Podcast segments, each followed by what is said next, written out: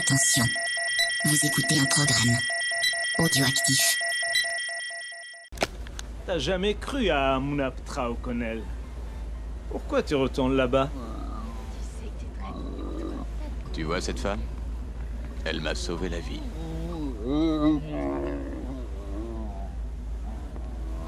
T'as toujours eu plus de baloches que de ménage.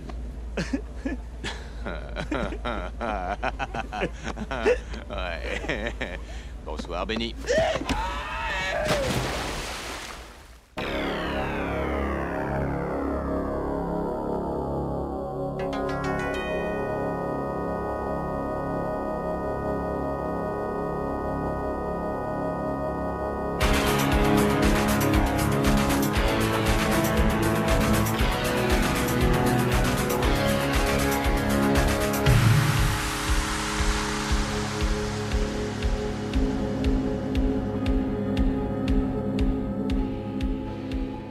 Camarades bourrinos, bonjour et bienvenue pour ce numéro de VHS et canapé. Et ouais, on est des dingues, on est des fous, il fait chaud, c'est l'été, mais on est là. On est là avec un, beau dossier bien sympathique.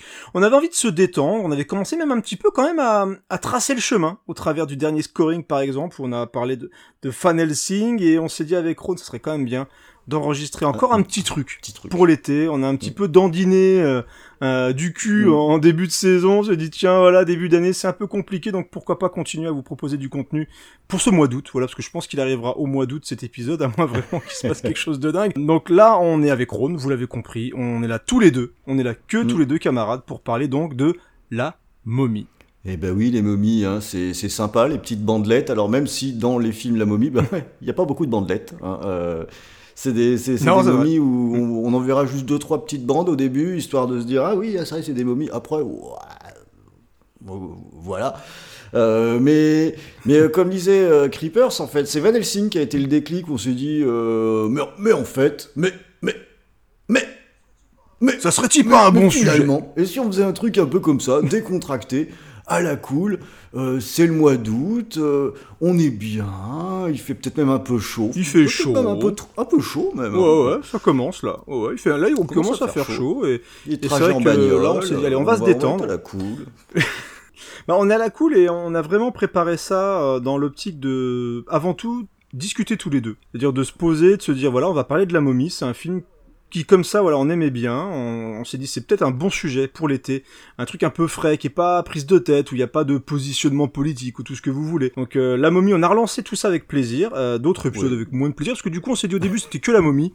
Et puis après, bon, on s'est dit, va c'est les naturel autres, qui revient au galop. Tu fais, euh, oh, on fait juste un, un truc voilà, vite fait sur un film. Ouais, on fait ça, on fait ça. Oh, on va. Au final, je t'ai même envoyé un truc, j'ai on a quand même révisé, je sais pas combien de films, quoi. Heureusement qu'on n'a pas fait tous les rois scorpions. Euh, donc on n'est pas allé quand même jusqu'à, jusqu'à, même si j'en ai vu quelques-uns. Euh, donc on évoquera ça euh, très rapidement, mais j'étais vu à l'époque, hein, je me suis pas réimposé ces trucs pour, euh, pour l'émission, mais je suis allé jusqu'à voir euh, la version de Tom Tom Pouce. Euh, Tom Cruise, euh, là, donc il y a eu une version de la momie en 2017, donc on va avancer tranquillement dans l'émission sur les différents films de la momie.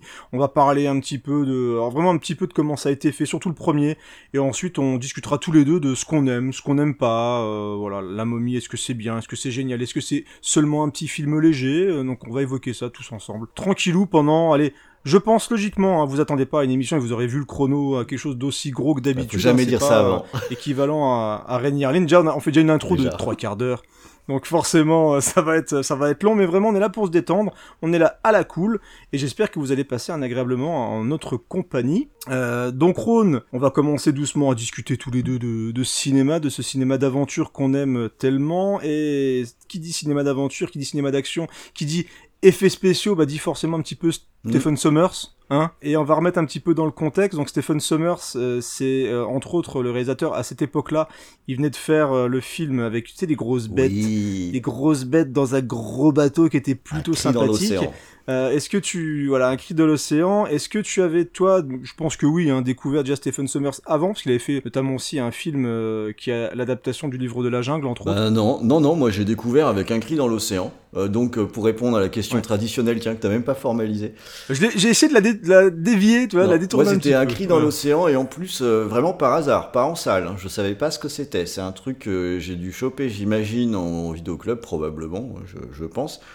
et que j'ai euh, adoré. C'est un film que je trouve super, c'est super bien. Qui est hyper péchu, qui est très léger et qui a un ton comme ça euh, entre l'horreur et la déconnade. Et rétrospectivement, on se dit tiens, et si c'était un petit galop d'essai pour la momie euh, au niveau de la tonalité, ça ressemble pas mal.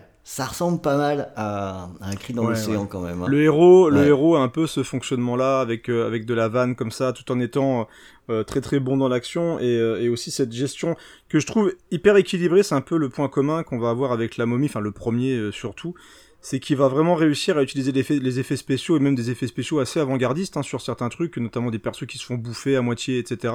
C'est un film qui est effectivement ultra spectaculaire, qui a, qui a pas marché tant que ça en plus. Hein, c'est c'est pas c'est pas un gros gros carton pour euh, pour Summers, mais non, moi je l'ai découvert après. Ah, hmm. Euh, ce film-là. J'ai découvert après La Momie, etc. Et, euh, et quelle grosse découverte, quoi, parce que franchement, il y a des scènes absolument géniales, moi je trouve, Ouais. dans, dans Un cri de l'océan, et qui effectivement montrent que le, le gars, déjà à l'époque, je pense que c'est pour ça, malgré l'échec du film, qu'il a été euh, validé euh, au niveau de la, de la production, de la réalisation du film, même si on va voir que c'est un petit peu plus compliqué que ça pour euh, ce- cette nouvelle version de La Momie. Parce qu'on l'a pas dit encore, mais c'est euh, le remake d'un film de 1932, hein. Euh, un remake assez libre, d'ailleurs assez libre, on va le voir après. Mais c'est vrai que Stephen Sommers a débarqué euh, un peu comme ça chez les fans de beasts, de monstres, etc. avec euh, Un cri dans l'océan, qui est un film surprenant. En plus, parce que mine de rien, assez violent je aussi. trouve hein. qu'il est maîtrisé en fait. Et, et c'est peut-être Ouais, ouais, euh, ouais. pour ça aussi qu'il a eu son billet. Parce que Un cri dans l'océan, c'est un film qui fait appel déjà à du CGI, du CGI qui est ce qu'il Mm. est, euh, surtout à cette époque. Mais je trouve que grâce, à, grâce à la maîtrise de Sommer sur le film, ben en fait, on n'y pense pas trop. On est embarqué par le rythme euh, du film. Ouais. Et c'est ce qui fait que ça ça, ça passe plutôt bien, quoi. Et ça, ça va être un truc de, de Sommers. Enfin, pas sur tous ses films, et ça, justement, on va en parler. Mais euh, quand il est en forme, euh, c'est un super technicien. Le- Il y a une mise en scène qui est, vraiment, euh, qui est vraiment ciselée, ultra efficace. On le reverra aussi un petit peu plus tard dans le G.I. Joe, que j'aime bien, moi, le, le réveil du cobra. Ouais, moi aussi. Euh, qui, qui est ce qu'il est, Ouais. c'est complètement con comme film, mais en termes Ah oui, bah c'est en, en termes hein. d'efficacité et euh, de, de mise en valeur de ce qu'il y a à l'écran, euh, moi c'est un film que je trouve chouette quoi. Euh, ce- Bah, surtout si tu le compares aux deux, déjà, Ah bah là, tu oui. dis, il a coûté plus cher, et quand tu vois la merde que c'est. Ah bah évidemment. c'est ouais. euh, improbable, mais euh, ouais, G.I. Joe 2, c'était waouh, c'était tellement mauvais. Ouais. Mon dieu, quoi, tu vois vraiment la différence. hein. Et d'ailleurs, c'était un beau plaisir de redécouvrir, euh, après Van Helsing, voilà, on a déjà discuté un petit peu de la chose dans Scoring. Van Helsing, il est, moi je trouve qu'il y a des qualités, mais c'est quand même un truc un peu boursouflé, où il aurait peut-être dû être un petit peu ralenti, euh, je pense vraiment dans ce film-là.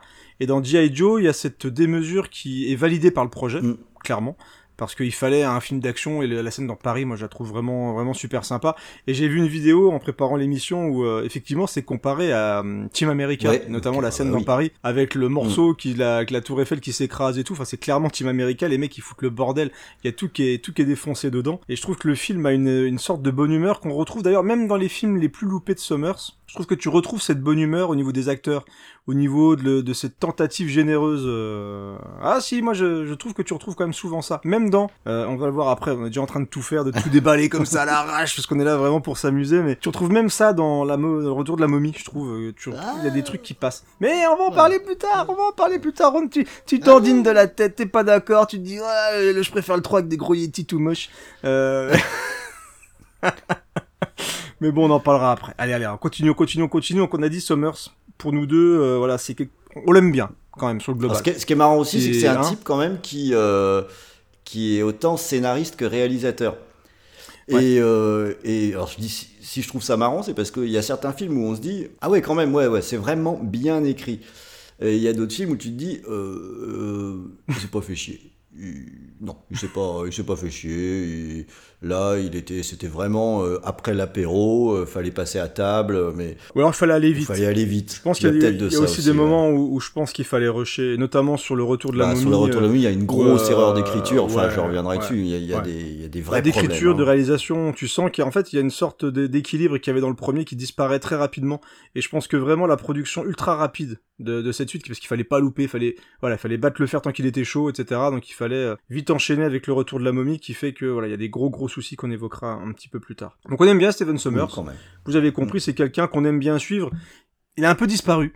Si on devait clôturer un petit peu comme ça, il a un petit peu disparu. Le... Je pense vraiment que l'échec de Van Helsing euh, a fait très très très très mal Et pourtant, il y a d'autres réals qui se relèvent euh, malgré des, des saloperies. Hein. C'est c'est un peu étonnant, mais peut-être qu'il correspond plus forcément au niveau de Mm. l'industrie, parce que tu te dis mine de rien, un mec comme ça, parce qu'il a fait G.I. Joe, tu te dis, on va toujours revenir un peu au gros blockbuster. Malheureusement, quand on parle de blockbuster maintenant, euh, il n'y a pas 3 milliards de trucs. T'as euh, Fast and Furious, t'as euh, t'as les films Marvel, forcément, t'as les films DC, etc. Et tu te dis qu'au niveau de sa bonne humeur, ça me, il aurait pu faire quelque chose de bien comme Joe Johnston sur Captain America le premier. Tu vois, il aurait pu euh, proposer quelque chose Si d'intéressant, des sous. dans... Là, là euh, Somers, moi je le verrais bien euh, récupérer un petit peu de pognon euh, sur une chaîne de streaming, qu'on lui file un peu de pognon, qu'il Ouais. fasse un truc un peu décomplexé. Euh, je trouve Mm. que ça pourrait correspondre, ça pourrait le faire. Parce que euh, là, ça, ça va être de mémoire, mais son dernier film, je crois que c'est Hot Thomas, qui est un, qui est un film fantastique qui est plutôt sympathique, hein, qui, est, euh, qui est vraiment beaucoup plus, beaucoup plus restreint en termes de budget. En plus, il a eu des gros problèmes de distribution, et en- enfin, l'acteur principal est mort un, un petit peu après, mais surtout, il a eu des gros problèmes de distribution liés à la faillite de différents studios qui étaient en train de produire le film. Donc du coup, voilà, il a son petit, euh, sa petite fanbase, on va dire, mais c'est pas ce qui lui aurait permis de rebondir et de redevenir vraiment le gros réal de films, de films d'action, de gros blockbusters. Mais je me dis que c'est vraiment ce type de mec qui est capable de gérer un gros budget, de gérer une grosse équipe et même de fédérer des acteurs, etc. autour pour donner quelque chose d'intéressant. Et clairement, dans un film de super-héros, moi je l'aurais bien vu euh, diriger un, un gros film comme ça avec une bonne équipe et un bon budget pour donner quelque chose d'assez cool. euh. Donc c'est c'est dommage qu'il ait disparu, je trouve, euh, moi, Stephen Sommers. Peut-être pas foutu. C'est peut-être pas foutu. J'ai du mal à imaginer un gros comeback. Peut-être qu'effectivement, comme tu le dis, il suffirait d'un succès parce que maintenant, le moindre réal quelconque prend un projet et arrive à nous faire un, un Kong versus Godzilla ou un Mortal Kombat. Donc, euh, ça pourrait donner que, ouais, pourquoi pas. Écoute, faut pas, faut pas être négatif. Essayons d'être positif aujourd'hui. Hein Exactement. Essayons de voir les choses vraiment de, avec des ondes au, au positif au maximum. Et du coup, pour rester positif, faut parler de la momie. Mm. Voilà.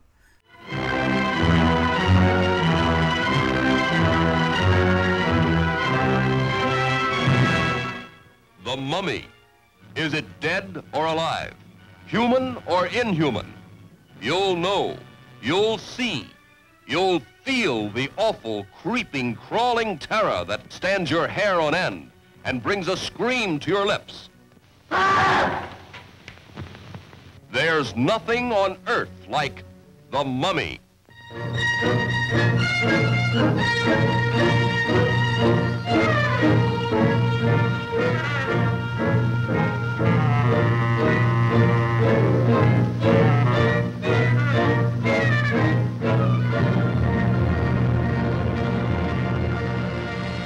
Et donc on a parlé un petit peu de, de Summers et on va commencer à, à évoquer bah, comment on en est arrivé à la momie qui est sortie en 1999. Je peux faire un petit détour sur le film original?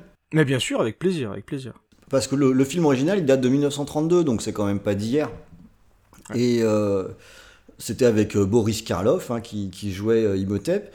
Alors, euh, il y a moins d'action hein, dans le film d'origine. Un peu moins. un petit peu moins. C'est surtout beaucoup plus étiré. Mais cela étant, pour le coup, ça reste un remake parce que c'est la même histoire. Euh, toute la trame est identique. Il y avait déjà cet aspect de, méchant un petit peu euh, euh, tragique qui va chercher sa, bien-aimée. Tout ça, ça a été quand même bien conservé dans, la version de, de Somers. Donc ça reste un remake, même si ça n'a rien à voir en termes de traitement. La, ba- la base est là. Mais euh, par contre, voilà, c'était solide à ce moment-là, euh, ça, ça allait rester euh, dans, dans, dans le film de Somers, le canevas est identique. Tu l'as découvert euh, tard. Je l'ai vu il y a super longtemps. je pense pas, Non, mais, je l'ai- alors j'ai essayé de le revoir, s'il était quelque part, mais bon, je ne l'ai pas en physique et pour revoir un truc comme ça, ben, bon courage. Et donc c'est un souvenir qui est un petit peu diffus. J'en ai pas, j'en ai pas, j'en ai pas un mauvais souvenir, mais parce que j'aime bien Boris Karloff peut-être aussi. Euh, après, dans les, les monstres, you- Le maquillage est cool hein, Bah, dans, ouais, ouais. dans le film. hein. Franchement, le maquillage est très très cool hein, de Boris Karloff. hein. disons À base de viande et tout, j'ai relu euh, un peu comment ça avait été fait. C'est assez dingue comment ils ont fait le, le, le maquillage de Boris Karloff. Moi, j'étais pas un gros fan dans les, la galerie de monstres. La momie, c'était pas mon préféré, je dois dire. Donc, euh, c'est pas forcément là où j'ai un point d'intention. Je préférais les, les- j'aime bien les loups-garous, moi, par exemple. Mais c'est vrai que bizarrement, quand tu y penses un peu comme ça, tu te dis, bon, tu peux faire un film d'épouvante euh, assez, euh, bah, justement, très très classique. Et c'est vrai que le, le fait de, de voir arriver en 99 quelque chose de très aventure, de très spectaculaire, euh, là où justement tu peux t'attendre à quelque chose de beaucoup plus classique. Et d'ailleurs, on, on va le voir, mais la volonté au départ, fin 80, c'était de relancer un film d'horreur à bas budget, Mm. Vraiment d'avoir une sorte de truc avec des malédictions, avec peut-être des scènes un peu un peu violentes, etc. Mais c'est vrai que de, tu te dis plus avec un, un loup-garou, avec d'autres créatures fantastiques justement de, de chez Universal, c'était pas forcément le, C'est pas le choix évident. L'adaptation, tu te dis, voilà, on va partir vers quelque chose d'ultra spectaculaire, alors qu'avec un film de loup-garou, ils l'ont- ils l'ont refait après aussi, donc avec Joe Johnston, justement. Euh, moi, c'est un film que j'aime bien malgré les gros défauts, mais tu te dis, c'est plus, peut-être plus simple, c'est plus rapide, ça peut être plus, euh, plus nerveux, etc., qu'une momie. Normalement, une momie, euh, voilà. C'est pas, à base, ouais. c'est pas le truc, le, ouais. C'est un peu comme les morts vivants, tu vois. Soit tu l'adaptes avec, mais là, t'as de la quantité, que là, la momie, elle est un peu toute seule. C'est- Voilà, un peu bébé, voilà. Donc c'est c'est étonnant de vouloir absolument repartir sur cette momie parce qu'ils y tenaient hein, vraiment beaucoup hein, ce remake de la momie. Hein. C'est-à-dire que fin 80, donc on a deux producteurs, on a James Jax et euh, Sean Daniel, on dirait des noms d'acteurs porno. Euh, C'est peut-être le cas. ils sont peut-être, on dirait tu vas faire la momie à la place. Et ils disent tiens on veut relancer euh, la momie. Bah oui, Oui, pourquoi oui, pas. Donc euh, et du coup bah, leur volonté était de partir vers des films à petit budget, de relancer pourquoi pas des franchises de films.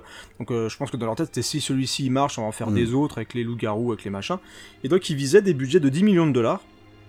Et euh, en 87 il y a Georges Romero qui a commencé à bosser dessus en fait. Donc il a commencé à travailler dessus avec une version de la momie un peu contemporaine, euh, voilà. Sauf que bah c'est Georges Romero. Mm. Et bah c'était pas forcément le truc le plus fun du monde. Et euh, alors ce qui est marrant c'est qu'ils voulaient vraiment faire des films d'horreur. Donc je pense qu'à la base ils, sa- ils savent que l'horreur ça fait un peu peur. Et ce qui est dans toutes les différentes étapes qu'il va y avoir après, ils vont se dire oh ça fait un peu trop peur. Oh, euh, non c'est pas ce qu'on veut.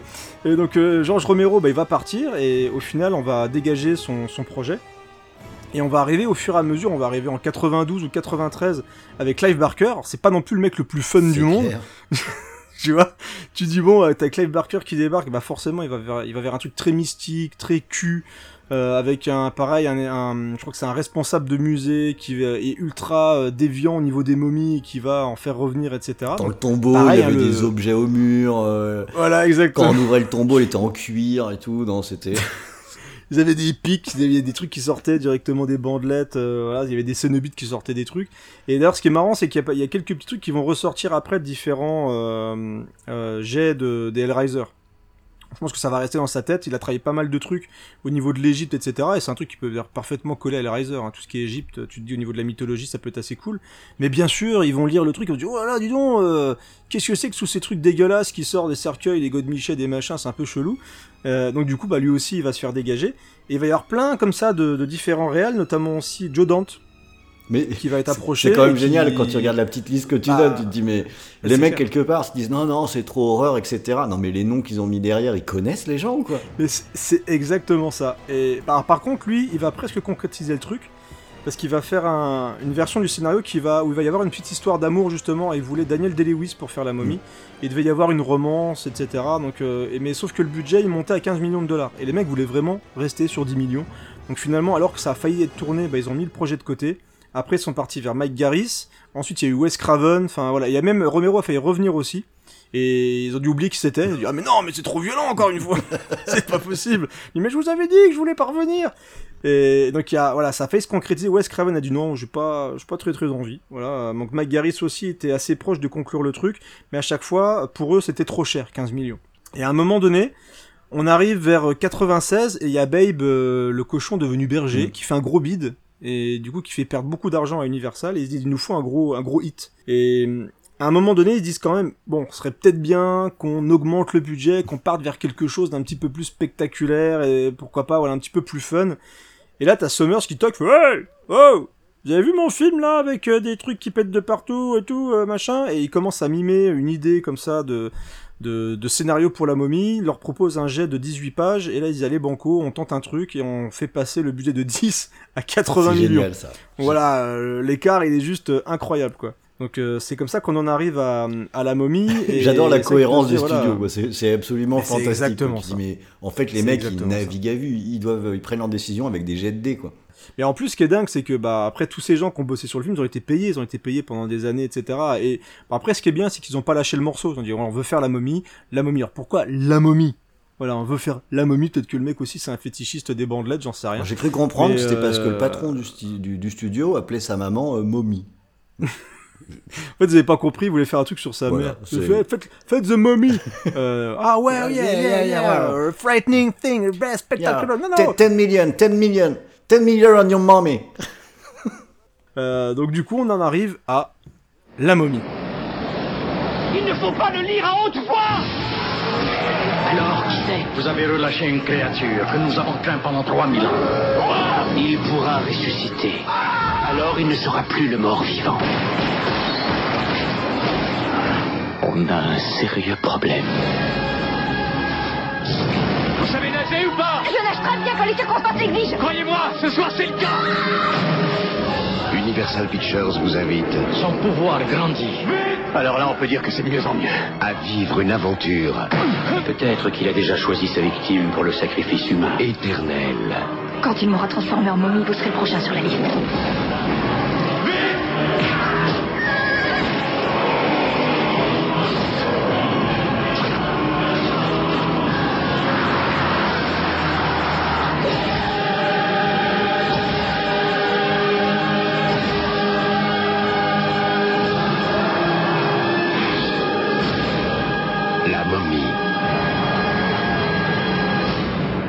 Donc le tournage, il se fait en 97, je crois que ça commence en mai 97, et, ou 98. Et euh, donc il y a 17 semaines de tournage, et, euh, et donc on en arrive au résultat qui est, qui est celui-là. Et, euh, et que moi j'ai eu beaucoup de plaisir à revoir, mais avant de parler vraiment du film, est-ce que tu veux faire un, petit point, un petit point casting comme ça, pour présenter un petit peu les grosses têtes? Ouais, alors bon, on va faire un, un petit point rapide parce que le un des succès du film, du premier en tout cas, c'est son casting, hein, où euh, tout le monde, euh, il y a une alchimie entre les personnages qui est, Ouais. qui est saisissante quand on regarde le film. Complètement. Et euh, donc le, bon, le rôle titre, c'est Brendan Fraser. Où fondamentalement, c'est marrant quand je regardais un peu ce qu'il avait fait, je me mais je crois que j'ai rien à dire de ce type-là en dehors de, de la momie. Et je sais pas si toi t'as quelque chose à dire en dehors de la momie sur Brendan Fraser, mais Bah Georges de la Jungle. ouais, ouais, voilà, Georges de la Jungle quoi. C'est pas Mais c'est le rôle, c'est le rôle qui lui a permis de d'obtenir justement celui de la momie parce que le film est tellement cartonné. Parce qu'ils avaient proposé à d'autres personnes. Hein. Je sais pas si t'avais, si t'as vu un peu les noms des différentes personnes. Alors ce qui est marrant, c'est qu'il l'avait proposé à Tom Cruise à l'époque et euh, voilà, il a dit non. Et ils l'ont proposé aussi à Brad Pitt, à Matt Damon et Ben Affleck. Et donc à un moment donné, comme les mecs soit refusaient, soit étaient pas forcément compatibles en termes de planning, ils ont dit putain t'as vu le carton là du mec qui se tape des arbres Ouais. euh, il dit bah ouais ouais, puis bon il était assez musclé, un petit peu beau gosse comme ça, il avait une bonne gouaille et ils se sont dit tiens on va on va le rencontrer et c'est comme ça qu'il a obtenu le, le rôle de Rick O'Connell quoi. Mais c'est une super il y a bonne une vidéo hein. qui est très intéressante euh, sur internet et qui raconte justement un peu l'histoire de Brendan Fraser, qui est une histoire assez dramatique sur la fin, parce qu'il a un peu disparu des radars euh, au début des années 2000, mais il a fait quand même, il semblerait, c'est des films que je connaissais pas, donc je vous invite à voir la vidéo. Je mettrai peut-être le lien dans la description, sauf si je fais le feignant comme d'habitude, mais c'est vraiment quelque chose d'intéressant à voir parce qu'il a fait pas mal de films, euh, vraiment entre même le, le drame et un petit peu la comédie. C'est ça qui est, je trouve qu'il arrive vraiment bien à faire les deux. Je trouve qu'il a une euh, une présence et une façon de jouer qui fait que dans la momie, tu le prends en sérieux. À aucun moment, t'es dans une parodie de film à la, à la Indiana Jones, justement. Il arrive vraiment à, à donner cette sorte de, d'humanité au personnage, cette sorte de bonhomie, mais au moment où il va saisir les guns, il va devoir se battre, moi je trouve que ça fonctionne Il très, reste crédible. En fait, il est sur le fil tout le temps et c'est pour ça que ça marche. Moi, le, il me fait penser. Alors pour le coup, ça va faire un rapprochement avec euh, Harrison Ford dans de, de Star Wars. C'est les gentils vauriens. C'est, c'est pas faux. Et, Ouais, et je trouve qu'il je- le fait bien et que je vois un vrai parallèle entre les deux parce que euh, euh, Han Solo, de la même façon, il est hyper crédible en tant que quand il a les flingues dans les mains. C'est, mais ça ne l'empêche pas d'être un d'être le personnage qui va quand même balancer des vannes et qui prend la ça. vie euh, un petit peu en voyant ce qui va se passer la semaine prochaine. Et ça, je trouve que ça marche. Ça marche vachement bien dès le début du film ou dans sa. Enfin, enfin, je, le- je le détaillerai un petit peu plus tard, mais la caractérisation, je trouve qu'elle est euh, super bien réussie. Et lui, Mm. il le porte bien et il le tient bien sur la totalité du film. Ce qui fait qu'il va gentiment évoluer euh, euh, pendant le film malgré tout, mais on aura les bases tout de suite et quand, quand on va devoir le prendre au sérieux, il sera là absolument sans problème, comme tu disais, mais il, il apporte euh, cette tonalité un peu légère dans, dans, dans les Ouais. situations. Euh, ouais, je crois que il porte vraiment le film, mais, mais, mais pas lui tout seul. C'est avec euh, Rachel. oh, je le prononce toujours mal. Rachel, Rachel Weisz, Weisz. Weisz, Weisz, Weisz. Nice. Euh, que, que ça marche super bien parce qu'elle aussi, elle a un rôle qui à la base pourrait être un rôle euh, assez secondaire, mais finalement c'est vraiment un binôme qui marche à l'écran. Et si ça marche aussi bien, c'est parce qu'on sent une complicité entre les deux qui est assez touchante, quoi. Le... Franchement, je la trouve formidable. Bah, c'est pour ça, Et- ouais, tout à fait, je suis d'accord. Et je l'ai, le film, c'est rare que je vois parce que bon, c'était un film à la base. Je l'ai vu trois fois en entier et euh, une autre fois un peu en accéléré pour me le remettre vraiment un peu en tête euh, comme ça. Et je trouve qu'elle est d'une justesse. En fait, ce qui est génial, un peu comme Brendan Fraser, c'est que tu la prends au sérieux tout le temps. C'est-à-dire que tu vois que c'est euh, une vraie professionnelle et qu'elle connaît le truc et qu'elle est vraiment à fond dedans. Mais là, cette espèce de naïveté qu'elle joue mais formidablement bien et ça se joue dans des regards et je trouve que du coup entre les deux t'as plein de scènes comme ça, Ça match. où elle est tellement heureuse et tout il y a un truc où entre les deux ça fonctionne directement Bah, elle- je trouve qu'elle l'a bien porté parce que le, le, quand on la voit au départ, dans sa présentation, elle part comme un de ces personnages où c'est le personnage féminin un peu nunuche quand même. Euh, Elle va démarrer comme ça, mais, mais c'est que le début, et c'est là où elle, elle tire bien son épingle du jeu quand même. Parce que euh, grâce aussi à l'écriture du film, quand on va avancer, c'est là où je trouve qu'elle gagne vachement en crédibilité. Euh, oui bah, elle gagne en assurance et, et oui, déjà Et oui, et, et, et c'est malin parce que ça se passe au contact de, de Richard O'Connell, donc en fait ils grandissent un peu tous les deux euh, pendant, pendant le film et ils s'enrichissent l'un l'autre. C'est pour ça que c'est un vrai duo.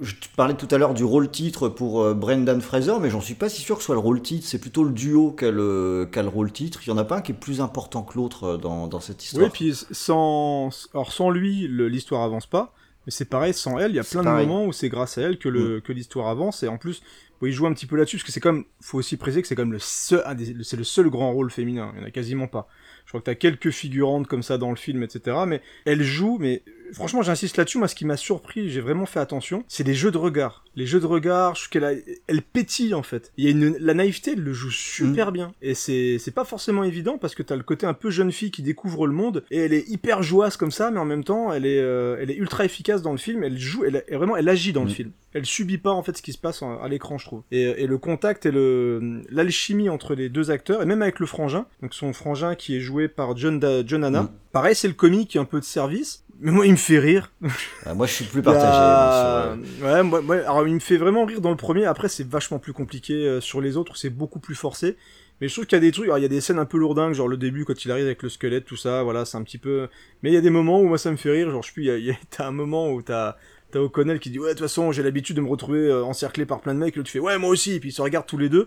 Et pareil, en fait, c'est toutes ces interactions entre les acteurs qui fait tu sais pas si c'est improvisé, si c'est vraiment écrit et tout. Et euh, c'est naturel. Je trouve qu'il y a un naturel qui qui fonctionne entre ces trois personnages là tout le long du film. Mais vraiment, j'insiste surtout sur les deux euh, les deux acteurs principaux. Ouais, parce que moi je Je suis plus partagé hein, sur le, le- le rôle du frère, là, sur euh, John Hanna. Alors pas sur l'acteur, je trouve qu'il fait bien, le- il fait bien son job en fait. Ouais, Euh, ouais. là, j'ai vraiment pas de problème avec lui. Euh, c'est plus sur l'utilité même du personnage. C'est le contrepoint, Ah oui. c'est le contrepoint comique, mais euh, ce qui m'a frappé, alors pour le coup, c'était à ma deuxième vision bah, sur le, le premier, euh, c'est que euh, il, dans la construction du scénario à la base, j'imagine qu'il était intégré pour avoir ce rôle de contrepoint comique, mais en revoyant le film, je me dis, mais en fait, il n'est pas vraiment utile parce que les meilleures vannes et les meilleures interactions euh, qui, qui mettent le film sur un ton léger, elles existent déjà avec les deux personnages principaux. Ouais, je suis d'accord, mais il y a quand même des trucs, je trouve, euh, où t'as la scène d'action dans le bateau, où à un moment il débarque, il pousse le mec dans le feu. Enfin, il y a, tu vois, il y a, il y a des trucs comme ça en termes d'action qui marchent bien. T'as le coup, il fait tomber le tombeau en jouant au golf avec les morceaux. C'est pareil, le plan, puis c'est super bien foutu. Euh, Je trouve ça drôle, moi, ça me fait rire. Donc, euh, et je trouve que c'est en plus plutôt bien filmé. ça me gâche pas le euh, film, par- mais, par euh, mais ça va me saouler par la suite, quoi, par contre. D'accord. Bon, on peut pas arrêter le casting sans parler de Arnold Vosloo. Alors oui, Euh, euh, Arnold bah, Vosloo qui joue Imhotep. Qui fait, qui fait le méchant euh, Imhotep. Euh, il fait partie de la famille, hein, il est dans G.I. Joe aussi. Et, et quand j'ai revu, c'est vrai que j'ai percuté, il est dans la série euh, Bosch aussi. euh, je- je- c'est une série que j'aime bien, voilà. Ah, donc il fait pas que des séries Z alors depuis. Alors, euh, ou pas que, mais quand même, c'est... Ouais, beaucoup, hein, quand même. c'est ça. Alors lui, bah, en fait, ce qu'on lui a demandé globalement, c'est surtout de rouler des yeux, hein, et il le fait plutôt bien. Anaxunamoon Ouais, c'est- c'est c'est un peu ça. Euh, par contre, je vais lui donner un petit peu de crédit parce que euh, finalement, déjà, il parle que dans une langue qu'on comprend pas. C'est l'avantage. et que oui, mais que d'un autre côté, il se démerde suffisamment bien quand même pour garder le côté tragique de son personnage. Ouais. Et ça, c'est bien joué. Parce que lui aussi, on lui demandait de faire, euh, d'avoir une double mission dans, dans sa prestation. Il fallait qu'il soit euh, menaçant et dangereux et qu'il fasse peur. Et en même temps, il fallait garder ce petit côté tragique quand même pour que le film euh, fonctionne réellement. Et euh, je trouve qu'il le fait bien parce qu'en fait, même quand il fait les pires saloperies, enfin à la fin du film, moi j'ai du mal à le détester vraiment à 100%. Quoi. Euh, Sa motivation de base, elle est pas, elle est pas méchante. L'introduction du film nous le montre, c'est d'abord une victime avant, euh, avant d'être autre chose. Et euh, voilà, il le fait bien. Euh, Ouais, on ouais, sait ouais. que quand un méchant euh, tient pas la route, le film tient pas la route. Ben lui, Bah, surtout quand c'est le, le méchant ben titre. oui, c'est ça. Là, clairement, ils auraient foiré la momie. euh, voilà, ça aurait été compliqué d'avoir un mec qui joue super mal, un peu comme dans Van Helsing, tu vois. Le. Dracula, euh, clairement, ça te nique le truc parce que le Dracula, il est ridicule.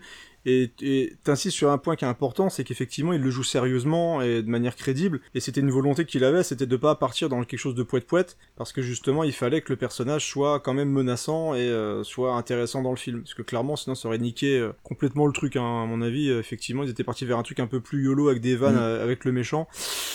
Là, ça serait pas passé. Et Enfin, bon, c'est pas le cas. Après, c'est peut-être hein, aussi parce c'est- que on parle pas sa langue. Hein, ça se trouve, c'est il, il passe son temps à faire des vannes et personne ne le sait. Ça se trouve, c'est les vannes à Toto, Mais- mais, en, égyptien, en égyptien antique. on sait donc, pas. euh, voilà, c'est peut-être. euh, en fait, il est vénère parce que personne comprend ses blagues. Donc il dit, allez, je vais tous vous défoncer. Et donc en plus, on parle de, de euh, Arnold Vosloo. Donc on, tu veux qu'on fasse un petit point vite fait hein, sur les SFX que je trouve quand même assez, juste sur le personnage, hein, pas sur le global du film, mais par rapport à la momie, euh, il a quand même, il était présent même sur le tournage avec les capteurs et tout. Donc ce qui fait que t'as vraiment quand même cette présence qui est là malgré les, euh, les fonds verts. Et Bah, on tout, le sent. euh, C'était bien de faire ça. Ouais. On le sent parce Mm, que le dans ses déplacements et dans sa gestuelle, euh, elle se retrouve également quand on a la version momie euh, effets spéciaux, quoi. Où là, pour le coup, on le reconnaît pas lui, hein, vu que c'est un crâne défoncé. Mais notamment dans sa façon de, se, de, de marcher, de se déplacer. Mm. Il, il a quelque chose d'assez ample, quoi, un peu majestueux quand, quand, quand il bouge. Et euh, fallait pas se foirer euh, sur ce point-là, quoi. si- Sinon, la crédibilité en prenait un coup, quoi. Donc, Un Aksunamu Un Aksunamu fait délirer dans le 2 euh, quand elle, elle, elle vient pas l'aider, il fait Aksunamu Aksunamu Ah, mon amour Bah c'est bien, c'est un beau casting quoi, ça match, c'est cool, ils sont sexy, ils sont beaux, ils sont drôles, ils sont fringants. Et, J'en ai un euh, petit et dernier que j'ai noté aussi, moi, c'est euh, euh, Kevin J. O'Connor euh, qui, qui fait le rôle de, Ah de, oui. de Benny. Parce que, voilà, moi, Benny. parce que déjà, il nous a. Ah, lui, il est drôle, Bah, voilà, c'est ça. Moi, je le trouve drôle. Ah, il est drôle. Et puis, Ah, c'est un copain de Summer, hein, dans Un cri dans l'océan, et il sera dans G.I. Joe aussi. Ouais. Et voilà, j'aime Il, il est super. j'aime bien sa bouille, moi. Ah ouais, ouais. Mais en plus, il a, il a vraiment des scènes. mor- Alors déjà les scènes avec O'Connor. En plus, donc, première scène du film, génial. Moi, je trouve ça génial. Et t'as aussi la, la séquence qui est mortelle, c'est quand il se retrouve devant la momie et qui sort les différents, Bah, vois, vraiment le- génial, le, ça. roublard qui sort les différents, génial. les différents Ouais. trucs religieux avec les différentes langues et tout. Je trouve que c'est une super idée. Et euh, ça marche tellement bien avec le perso. C'est pareil, c'est un connard, mais t'a- t'arrives pas à le détester. Bah ouais, c'est. C'est le, c'est le roublard maximum. Alors que lui, c'est vraiment un connard, par contre. Hein. Euh, il retourne Ah, sa lui, veste, il a il aucune, euh, aucune c'est morale. l'ordure maximum. hein. Ouais. Mais qu'est-ce qu'il est drôle. Mais je l'aime, euh, voilà, je beaucoup ce personnage pour le coup. Mm. bah, il sert de liaison de- entre la momie et les autres, le- et, et son environnement en quelque sorte. Donc il a une Ouais, utilité pour faire avancer l'histoire. Mais euh, c'était quand même une super idée de pas en faire juste un traducteur quoi au service du mal Ouais. ou un truc comme ça. Euh, il a vraiment sa personnalité et puis euh, lui pour le coup ouais, il me fait rire. Il me fait rire. euh, j'aime bien, j'aime bien sa tête. C'est un, c'est un acteur que, que, que j'aime bien quand même. Quelle surprise Ah, mon vieux copain Tu es en vie Si tu savais comme j'étais inquiet. Tiens, tiens, mais on dirait mon vieux pote Benny. Ça va être ta fête. Pensez à mes enfants. Qu'est-ce que tu racontes? T'as pas d'enfant. Qui sait un jour, peut-être? La ferme Ah, c'est toi qui guides les Américains. hein, J'aurais dû m'en douter. Où est l'arnaque, Benny? Tu les conduis au milieu du désert et ensuite tu les abandonnes sur place? Hélas, je crains que non. hein. Ces Américains sont des vrais malins. Ils m'ont payé que la moitié. L'autre moitié me sera payée au Caire. Je ne peux même pas filer à l'anglaise. Et j'ai un, un- un dernier point casting qui est plus général, c'est que c'est un, c'est un film qui se passe euh, qui se passe en Égypte, mais où il y a quand même fondamentalement, fondamentalement bah, t- très peu d'Égyptiens. hein. Ah oui, Euh, oui, ça c'est. Et euh, alors c'est vrai que j'avais pas revu depuis longtemps. Quand j'ai vu la première fois, je me suis dit mais en fait quoi, c'est c'est un film, ça se passe. euh, ils ont installé un décor dans le Texas et puis ils ont tourné avec des locaux ou quoi.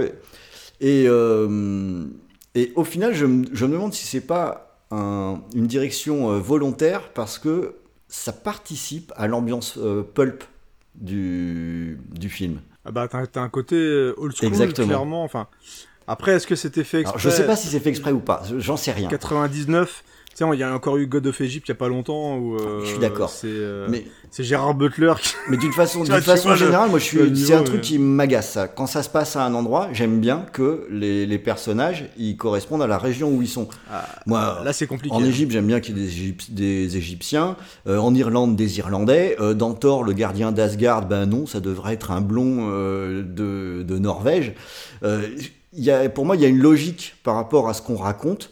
Et c'est quelque chose que auquel je tiens pas mal. Et ça aurait dû m'énerver dans la momie. Et le fait, le, le fait d'avoir un casting comme ça super occidental, en fait, quand je l'ai vu, ça m'a renvoyé complètement au feuilleton. Et c'est le principe du film. Au, C'est pas faux, oui, oui, là, je suis d'accord. au, au feuilleton d'aventure et je me suis dit bah ouais en fait il y a, il y a une avec par rapport au ton du film il y a une certaine cohérence à avoir un, Ouais. un casting de cet ordre là c'est peut-être pas la raison T'as- hein. Je- T'as t'as quand même l'effort, euh, dire Evie et son frère sont anglais, ils ont l'accent anglais.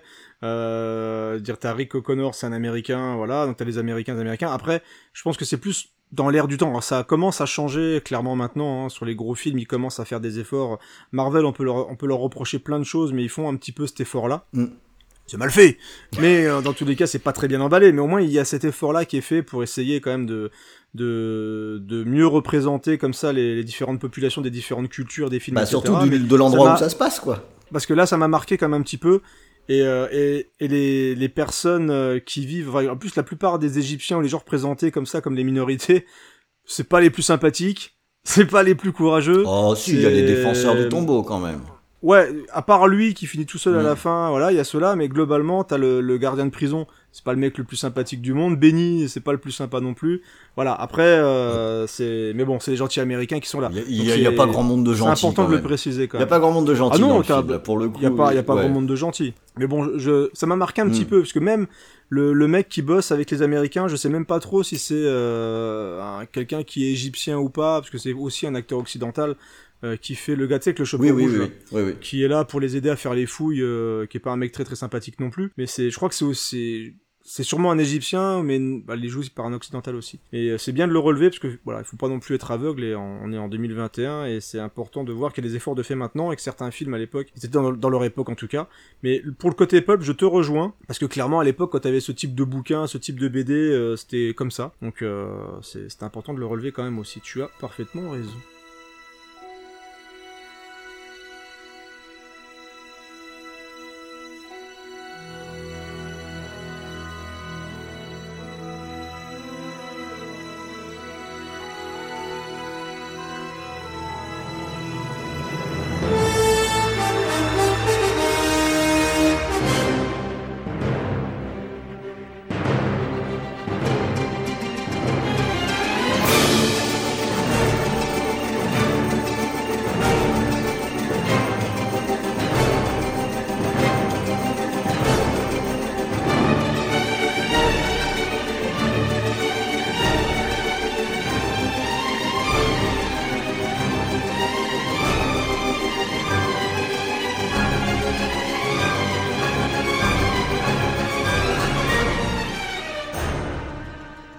On parle du film allez Il est bien le bah film. oui Franchement. bah oui Franchement.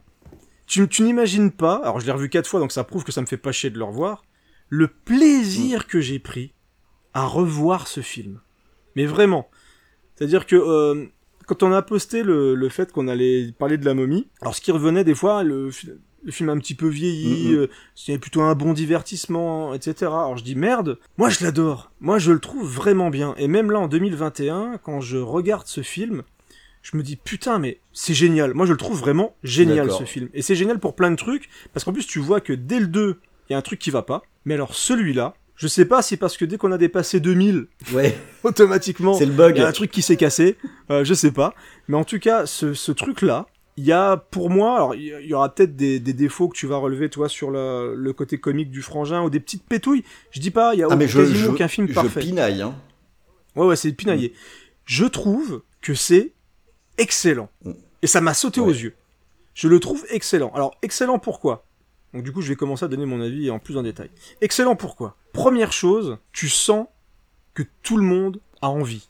Il s'éclate. Franchement, tu le sens. Ouais. Dire qu'on a parlé des acteurs, mais euh, tu vois au niveau des cascades, au niveau des SFX, ça a un petit peu vieilli, il y a des trucs qui ont vieilli clairement. Mais à aucun moment ça me sort du film. T'as même des effets spéciaux qui sont encore excellentissimes. La l'apparition du visage dans le sable, avec les jets de sable comme ça au moment où t'as O'Connell qui se qui se barre machin, c'est encore saisissant je trouve maintenant. C'est extrêmement bien fait. La scène d'ouverture, donc t'as la scène d'ouverture, euh, déjà t'as le, alors moi je trouve le générique le début quand ça arrive et tout, je trouve ça hyper bien fait les plans, même si tu sens des trucs, moi je trouve que c'est très très beau. En fait c'est c'est de bon goût. Y a pas de, je trouve pas ça trop surchargé et tout. Je trouve ça vraiment bien intégré et, et plutôt bien foutu. Donc t'as la séquence au début où tu te présentes l'histoire et le drame, etc. Et t'as le moment où t'as cette statue qui vieillit. Comme ça t'as la caméra qui bouge. Moi je trouve que c'est un plan, un point de, montage qui est juste incroyable parce que tu passes d'une époque à une autre et là t'enchaînes avec la cavalerie. Donc t'as une première scène d'action qui te présente O'Connell. Génial, efficace, carré, t'as des super beaux plans, euh, t'as le moment où t'as le mec qui sauve et là t'arrives sur O'Connell, du coup on te présente le, le, le personnage et euh, avec le mec qui se barre et t'as Benny qui se barre aussi, là tu on te présente un mec qui est là, qui est, qui est droit dans ses bottes et qui est courageux et qui va assumer son rôle parfaitement. Et, euh, et le film, il est comme ça tout le temps. Moi, je, à aucun moment, le, y a, c'est surcuté, à aucun moment, c'est abusé. Je trouve le, je le trouve hyper équilibré en fait. C'est ça. Pendant deux heures, tu te tapes un film qui arrive parfaitement à te mélanger un peu de comédie, mais sans en faire trop, sans tomber dans le ridicule, dans le pastiche, dans la parodie, etc. Dans le film d'action, mais avec des putains de bonnes scènes d'action. Et avec en plus le côté un peu horrifique, qui est parfaitement détourné par Summers dans plein de plans. Euh, il utilise les ombres, il utilise des trucs comme ça pour te détourner un petit peu comme ça de la violence de la momie. Et, euh, et sur ces deux heures, moi vraiment, ça m'a marqué à quel point c'est maîtrisé. Et tu sens que ça a été léché, écrit, euh, que le mec il a soigné ses plans, et t'as plein de plans qui marchent très très bien. J'ai parlé tout à l'heure vite fait du plan, euh, par exemple de la blague avec le où il fait du golf où le truc il tombe. Bah c'est un plan qui bouge pas, qui est bien fait, qui est qui qui tombe juste comme il faut et du coup ça ça marche véritablement bien. T'as plein de plans où il saute, où il, y a de l'action qui se passe, mais sans que la caméra parte dans tous les sens, sans qu'il y ait euh, 45 euh, m- plans de coupe comme ça différents sur des visages, sur des trucs, ça marche super bien. Et, euh, et notamment après t'as toute la fin, la dernière demi-heure, elle est hyper variée, tu te fais jamais chier. C'est-à-dire que contrairement à la alors, fin de la alors que 2, sur la exemple, fin, on est sur, on, on a tout un passage qui aurait pu être chiant parce qu'on tombe dans le Ah, film de couloir. carrément. Exactement. C'est tout à fait ça. T'es jamais paumé. Tu sais toujours ce qui se passe. Tu sais qui va où et qui fait quoi. Et en plus de ça, bah, t'as des scènes d'action qui sont ouf. Pourtant, avec des effets spéciaux, on dit entre guillemets datés et tout, mais la scène de combat où il enchaîne les mecs avec des mini plans séquences, où t'as quasiment pas de plan de coupe, où il enchaîne les, les squelettes comme ça avec des coups d'épée, des coups de latte, des machins. Non seulement t'as le côté héroïque, t'as quelques petits gags comme ça quand il va taper les crânes et tout, qui les envoie dans tous les sens. Enfin, je trouve qu'il y a une inventivité et une énergie dans ce film qui font que, euh, en termes de blockbuster, et on va encore faire genre machin euh, maintenant, etc. Mais en termes de blockbuster, ça se tient mais hyper bien. Parfaitement. Mais vraiment, ça se tient hyper bien. Et euh, on va redétailler encore quelques trucs en, parlant, je vais te laisser un peu la parole, mais il y a tellement de trucs bien dans ce film que franchement, c'est pour ça que j'étais content d'en parler et content de l'avoir revu, parce que je trouve que c'est un plaisir euh, qui ne faiblit pas. Au contraire, je trouve que ça même fait même du bien de le revoir. Bah, c'est tout à fait ça. D'ailleurs, bah, il y a beaucoup de choses. C'est pour ça que j'avais pris autant de notes finalement. Alors, petit euh, secret de, de fabrication des émissions. hein, quand quand c'est un film que je connais bien d'ordinaire, je regarde le film et je prends directement mes notes en regardant le film. Et quand c'est un film que je connais pas, je le regarde tranquillement et ensuite je prends des notes et je regarde, des, euh, je revois des passages, etc. Là, je connais bien la momie. Alors, euh, je l'ai regardé, j'ai pris mes notes et puis après, je me suis dit, oh, je vais me le refaire. Mais cette fois, euh, cette fois juste, euh, cool. juste pour le regarder. Parce qu'effectivement, tu as mis le doigt sur un certain nombre de points où il y a. Moi, je trouve que c'est un film qui est, qui est millimétré, qui est vachement pensé. Mais comme on s'amuse dedans, c'est pas millimétré chiant. C'est euh, millimétré pour être à l'aise avec la technique et s'éclater dans le cadre qui est défini. Et euh, en fait, dès le départ, il y a un côté qui est ultra assumé. Le côté pulp, euh, on va le voir tout de suite. Ouais. Il y a des flammes partout. Euh, quand tu vois la, la lune dans le ciel, elle fait 800 mètres de large, tu vois. Euh, Ouais, t'as des plans magnifiques. on est, quoi. c'est des décors qui sont fantasmés dès le départ, donc Mm. c'est pas, c'est pas la peine d'aller chercher euh, le réalisme. On n'est pas sur un film historique. On est assumé euh, dès le départ sur le fait que, de toute façon, on va vers un truc qui est fantasmé. Donc on va pas chercher à arnaquer qui que ce soit, qui que ce soit là-dessus, mais on va partir de ce cadre-là. Là où Sommer il fait fort, et c'est lui qui a tout le mérite pour ça, c'est que il va avoir un scénario qui est super bien écrit. Le, c'est très très équilibré. Il y a des vannes que je trouve super drôles. Euh, moi j'adore au début quand il va être pendu. Alors ça, on peut trouver ça con, hein, mais euh, c'est quoi votre dernière volonté? Bah que t'enlèves la corde et que tu me laisses partir. Moi ça me fait rire. Euh, C'est l'autre qui regarde, il fait. Ouais, et c'est ça. On peut Il ou regarde. je trouve ça, je trouve ça vraiment super drôle. Et Benny, qu'est-ce qui me fait rire aussi Où euh, il va pour, il me fait non, pense à mes enfants, mais t'en as pas. Oui, mais un jour peut-être. Je- voilà. Bon, moi ça me fait, ça me fait vraiment rire, mais c'est surtout bien dosé parce que. Il n'y a, Ouais, il y a ouais, pas un côté qui remporte l'autre. Et d'un point de vue avancé de l'histoire, même dans les, les détails, c'est fin. Quand on va voir le, euh, quand on va voir la bibliothèque la première fois, on va voir l'héroïne qui est en train de ranger des livres et qui va dire Alors, ah, t'es pas au bon endroit, toi, t'es sur l'esclavage en Égypte. Et comment Béni s'en sort En montrant un symbole euh, hébraïque, et comme il parle en hébreu, les juifs c'était les esclaves en Égypte. T'as le rappel qui est là, t'es- ça tombe pas de nulle part, en fait, tu l'as enregistré parce que c'est écrit, parce que c'est dit, mais c'est dit discretos. Ça passe bien dans l'écriture, donc ça fonctionne. Et, euh, et sur la réal, euh, je, te, je te rejoins. Et pour moi, euh, c'est là, Summers, en fait, il, il est, enfin, faut lui donner énormément de crédit parce que Ah, complètement. il y a, il y a des scènes qui sont même folles. Celle dont tu parlais sur la, la scène d'ouverture, moi je la trouve, enfin elle me laisse baba. On a, on a un truc où on est dans une bataille à grande échelle, ça cut pas, donc sur un même plan, on va voir les gens Ouais. courir à droite, à gauche, avancer, reculer. Et là, sur un même plan, sur un plan séquence, c'est ce que tu disais tout à l'heure, mais je vais le détailler parce que je, je trouve ça génial. T'as euh, Ouais, c'est vrai, les, t'as raison. les- les Arabes qui attaquent, et donc on va avoir le, le supérieur anglais là qui se barre en courant. La caméra suit sa fuite. En même temps qu'elle suit sa fuite, elle va s'arrêter sur le héros qui lui ne quitte pas son poste et qui donc il est courageux, ça y est, on l'a vu avec un, en un plan, il est caractérisé. Il y a Benny à côté euh, qui lui euh, va se barrer et qu'on va voir se barrer en arrière-plan. Lui, il est caractérisé aussi, ils se connaissent, donc c'est un pote, mais c'est un lâche et il est fourbe. Et, et ça, c'est en un plan de caméra. Ouais. C'est quand même dingue. Et dans, dans les scènes d'action, il y en a une, un passage aussi que je trouve absolument fantastique. Il y a un moment donné, euh, ils vont expulser un des scarabées qui est sur une épaule d'un personnage et ils le font sauter comme ça. Et la caméra va, va, va prendre un petit peu de recul et on va voir le scarabée s'écrouler un petit peu comme une merde sur le sol. Et là, on voit le scarabée qui se retourne et dans le fond du plan, mais on reste toujours sur le même plan, on voit O'Connell qui sort son pistolet, on suit le scarabée qui prend son élan pour sauter sur O'Connell et qui se retrouve face au canon de l'arme et qui explose. C'est Et t'en as plein et, des et scènes c'est comme ça. un plan. Il y a, il T'en y a- as il y a pas de cut. Tu, tu vois, le truc, il est chorégraphié. Et les- Là, le, le coup, il balance la chaise sur Benny. oui, Tu dis, c'est, il prend la chaise, il la balance, mais t'as plein de trucs comme ça. La séquence de la bibliothèque, c'est pareil.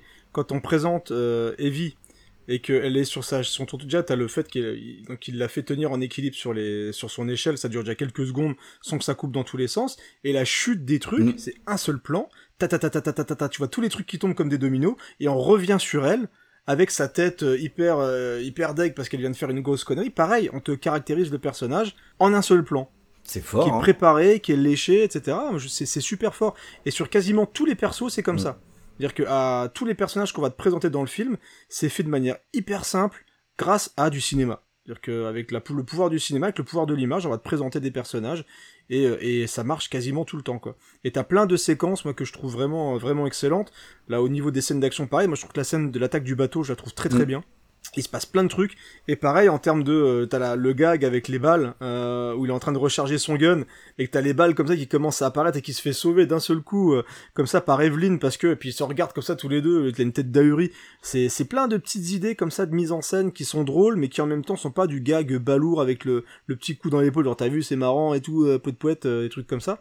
Enfin, c'est, je, je trouve vraiment qu'il a trouvé un, on sent la préparation. Bah, c'est ça. Il a eu le temps de préparer son film. Et, et ça, ça se sent pour moi aussi beaucoup euh, à travers l'utilisation des images de synthèse. Où, bon, bah, on le sait Ouais. tous, hein, c'est un piège les images de synthèse. hein. C'est euh, Ouais. il y a rien de tel pour se planter. Et c'est encore pire quand on regarde un film de, de Rémi. 99. Oui. Ouais, ouais, ouais. Mais un film de 99, Ah, tu tu, euh, sais, tu sais qu'elles ont pris, euh, elles ont pris un coup dans l'œil, dans, dans l'aile. C'est, Mais je suis persuadé que si ça traverse aussi bien le temps, c'est aussi du fait de la mise en scène, de comment sont utilisées les Ah, mais images oui. de synthèse. Il suffit de voir le, l'ouverture du film. Tu disais que tu l'as trouvé super chouette, et pourtant l'image de synthèse t'en as, et c'est pas la meilleure. Mais d'un autre côté, elle est mise en valeur d'une façon super majestueuse, tu vois. Donc, ok, c'est perfectible, mais l'intention, elle emporte l'adhésion au-delà de l'aspect technique qui peut vieillir un peu.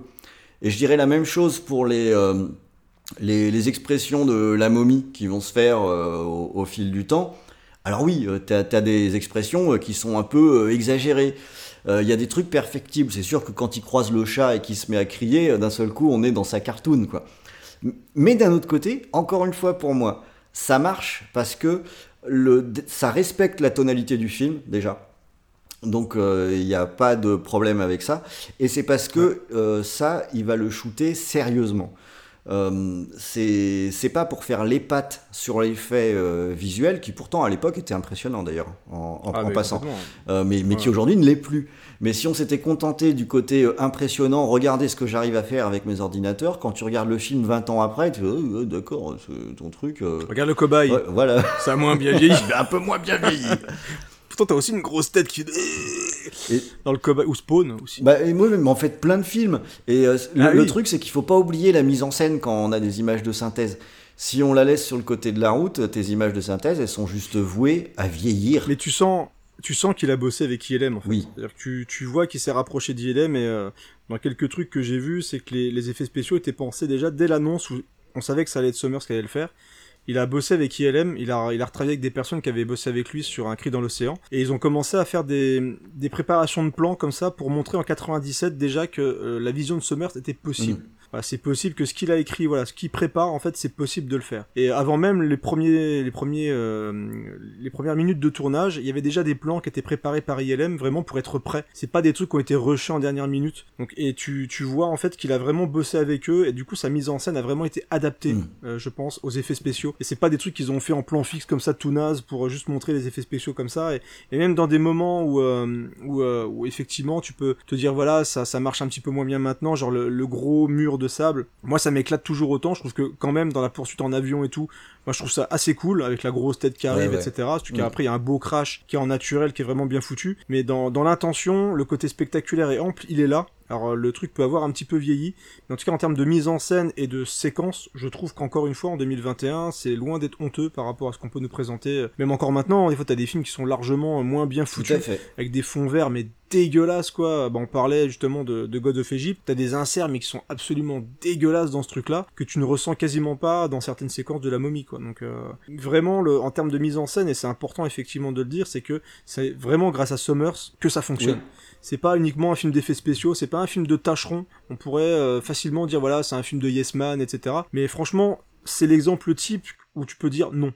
Il, y a, il avait vraiment un potentiel. Alors peut-être qu'il a tout donné là et qu'après euh, il a eu des peut-être des trop gros projets, il a peut-être été trop gourmand, etc. Mais sur la momie c'est presque formidable ce qui Mm. se passe parce qu'il arrive vraiment à trouver un équilibre qui fait que tu tu t'amuses tout le temps et, et jamais tu sors du film à cause d'une connerie ou euh, ou même dans l'action, je dirais même s'il y a des vannes, à aucun moment il y a un truc qui arrive uniquement pour euh, tu sais pour il y a eu une scène dramatique, hop je te balance une vanne. Les scènes où c'est un petit peu dramatique où c'est un petit peu violent entre guillemets, euh, je pense notamment à la séquence où euh, il y a la lèpre qui débarque, Mm. Où ils appellent Imhotep, où ils sont beaucoup. La scène elle dure longtemps. T'as une poursuite en bagnole qui va se faire et euh, c'est pas blindé uniquement de conneries toutes les trois secondes, etc. T'as vraiment la scène, la scène d'action en elle-même fonctionne très très bien et, euh, ça va même finir sur justement l'enlèvement des vies. Tu sens la, détresse dans euh, dans le regard de d'O'Connell, etc. Donc il y a, vraiment ce jeu d'acteur est vraiment bien sur le fil parce que ils sont pas dans la vanne totale et absolue. C'est-à-dire qu'ils auraient été capables dans, dans les blockbusters de maintenant au moment où elle se fait enlever de balancer une saloperie quoi. Genre ouais t'inquiète et C'est ouais, c'est parti faux. quoi. Enfin, c'est non mais vraiment c'est le- la moindre scène dramatique maintenant est,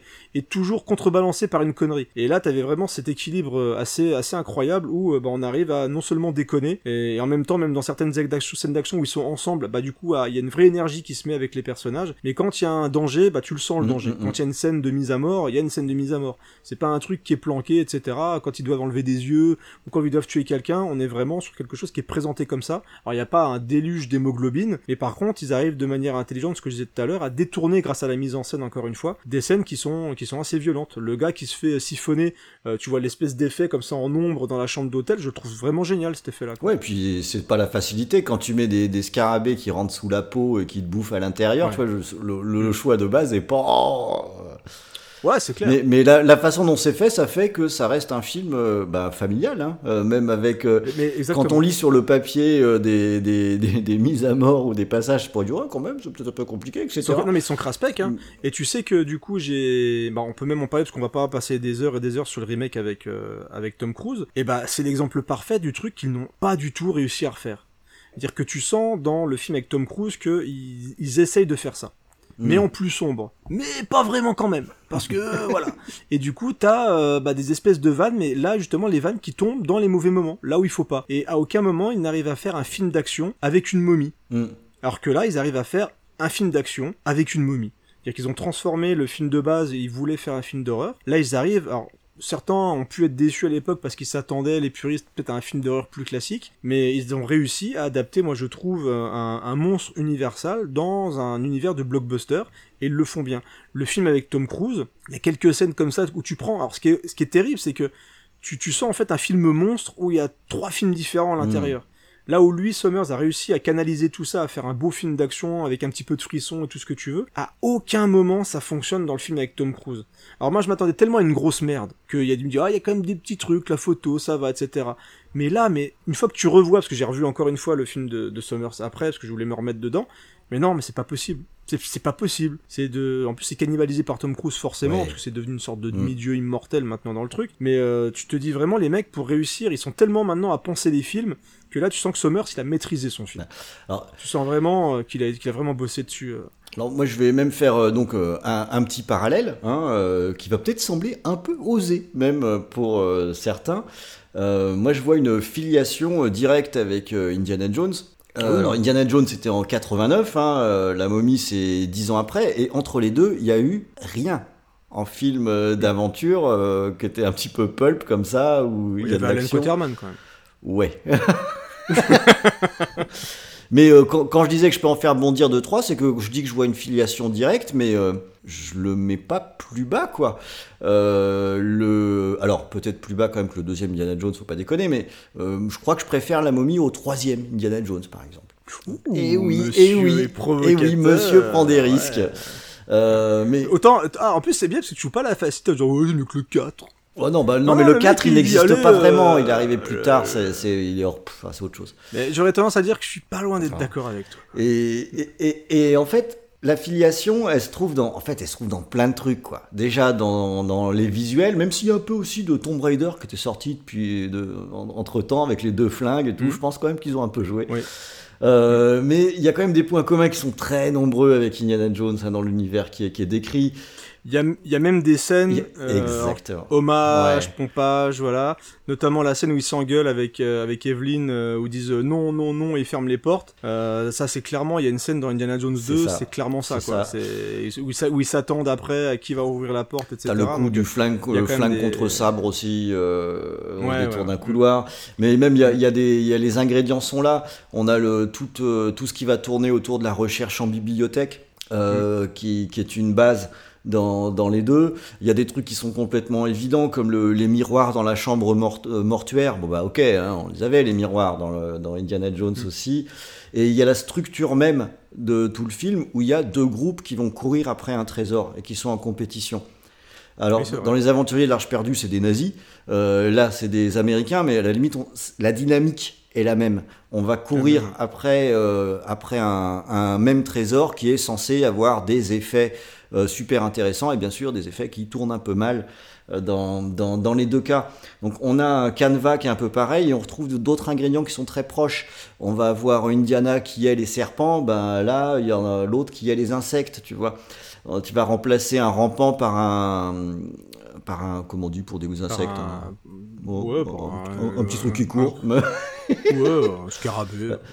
Le voilà donc on a on a quand même une structure qui, euh, qui est proche dans les deux. Et quand je dis ça, c'est pas, c'est pas d'ailleurs un défaut en soi. C'est parce que c'est. Non, parce qu'il. C'est une structure. qui garde sa personnalité. Oui, et puis c'est une, c'est ça qui est génial. c'est une structure qui va, qui va chercher un petit peu plus loin, qui va chercher dans l'aspect euh, feuilletonesque de, Mhm. des, des histoires d'aventure. Ils vont plutôt chercher à la même source. Mais là où il y a, Ouais, là où il y a la filiation euh, entre les deux, je la vois peut-être plus que le fait qu'ils soient sur le même créneau, c'est qu'on a des tonalités qui sont assez proches. Euh, dans Indiana Jones, il y a aussi des vannes qui sont vraiment drôles. Euh, Elles y sont. Et il y a aussi de la violence qui arrive régulièrement et qui n'est pas cachée.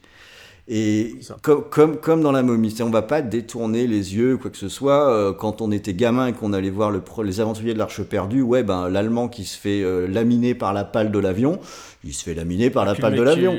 Le, Ouais. le mec qui fond Le aussi. mec- euh, le voilà. mec qui fond, euh, ah ouais, non, il y a des scènes assez a- violentes hein, dans Indiana Jones, ça, ça a toujours été, hein, de toute façon. Et, et je trouve qu'en fait, ça montre que le mélange fonctionne aussi. C'est que Ouais, faut ouais, pas faire, euh, faut pas non plus euh, écarter cet aspect-là. Dans un film d'aventure, bah ouais, il y a des explosions, il y a des gens qui meurent, il y a des monstres.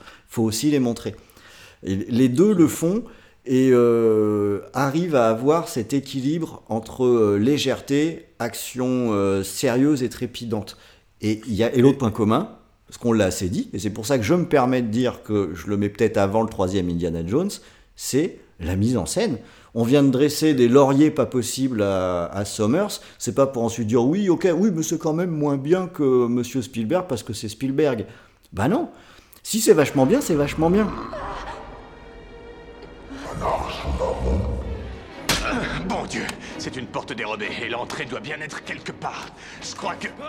Courez, bande d'abrutis, courez On fonce.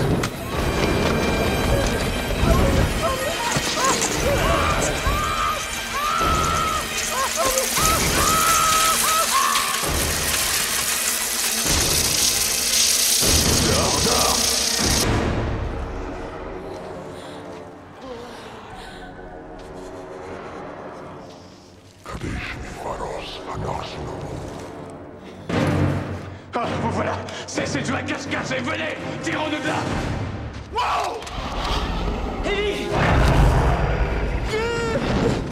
Ah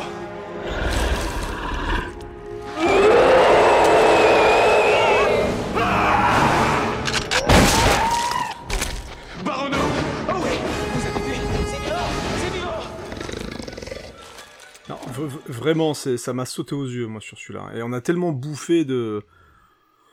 Ouah, de trucs pas possibles, quoi, mais, mais vraiment, en termes de, de, de blockbuster, mais quand on voit les merdes qu'on se tape avec des chants contre chants, des, des scènes d'action comme ça confiées à une autre équipe, où ils font tous la même chose d'un film à l'autre, là, je sais pas, il y a un côté rafraîchissant d'un film qui date de 99, C'est quoi. ça. De- ça m'a fait un, ça m'a vraiment fait du bien d'avoir des scènes d'action bien composées, bien faites, rythmées, nerveuses, où t'as pas en train de, dès que t'as cligné des yeux, t'as pas euh, loupé 15 plans comme dans Tekken 3 où t'as euh, 47 plans de Liam Neeson qui plus un grillage, quoi. Enfin, à un moment donné, ça t'as un plan, il se passe un truc. Point barre, il y a plein d'idées tout le temps.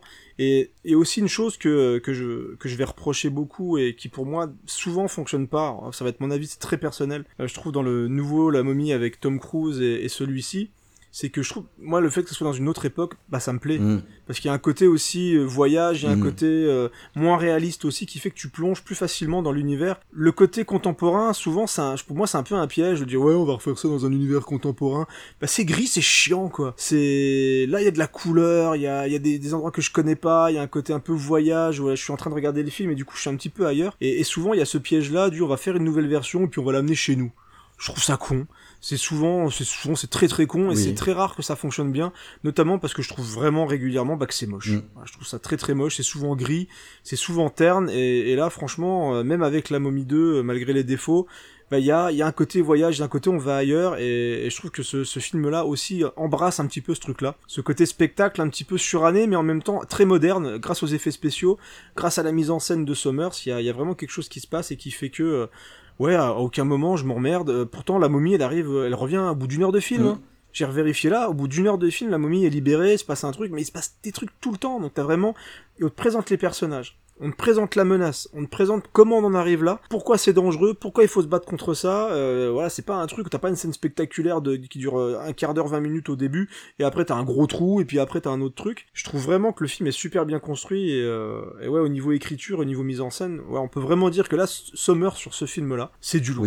C'est vraiment, vraiment, vraiment du lourd. Est-ce qu'il y a, euh, et là on va peut-être un petit peu euh, marquer comme ça le coup sur le film, est-ce qu'il y a vraiment une scène ou des, des passages que t'as vraiment, euh, vraiment retenu dans, dans celui-ci? Ah, c'est super intéressant comme question parce que je me la suis posée et figure-toi que j'ai du mal à y répondre et je prends ça comme comme un bon signe. Ouais, Euh, en, en fait, le je j'adore tout le début, le- l'exposition, enfin le, même les, les dix premières minutes.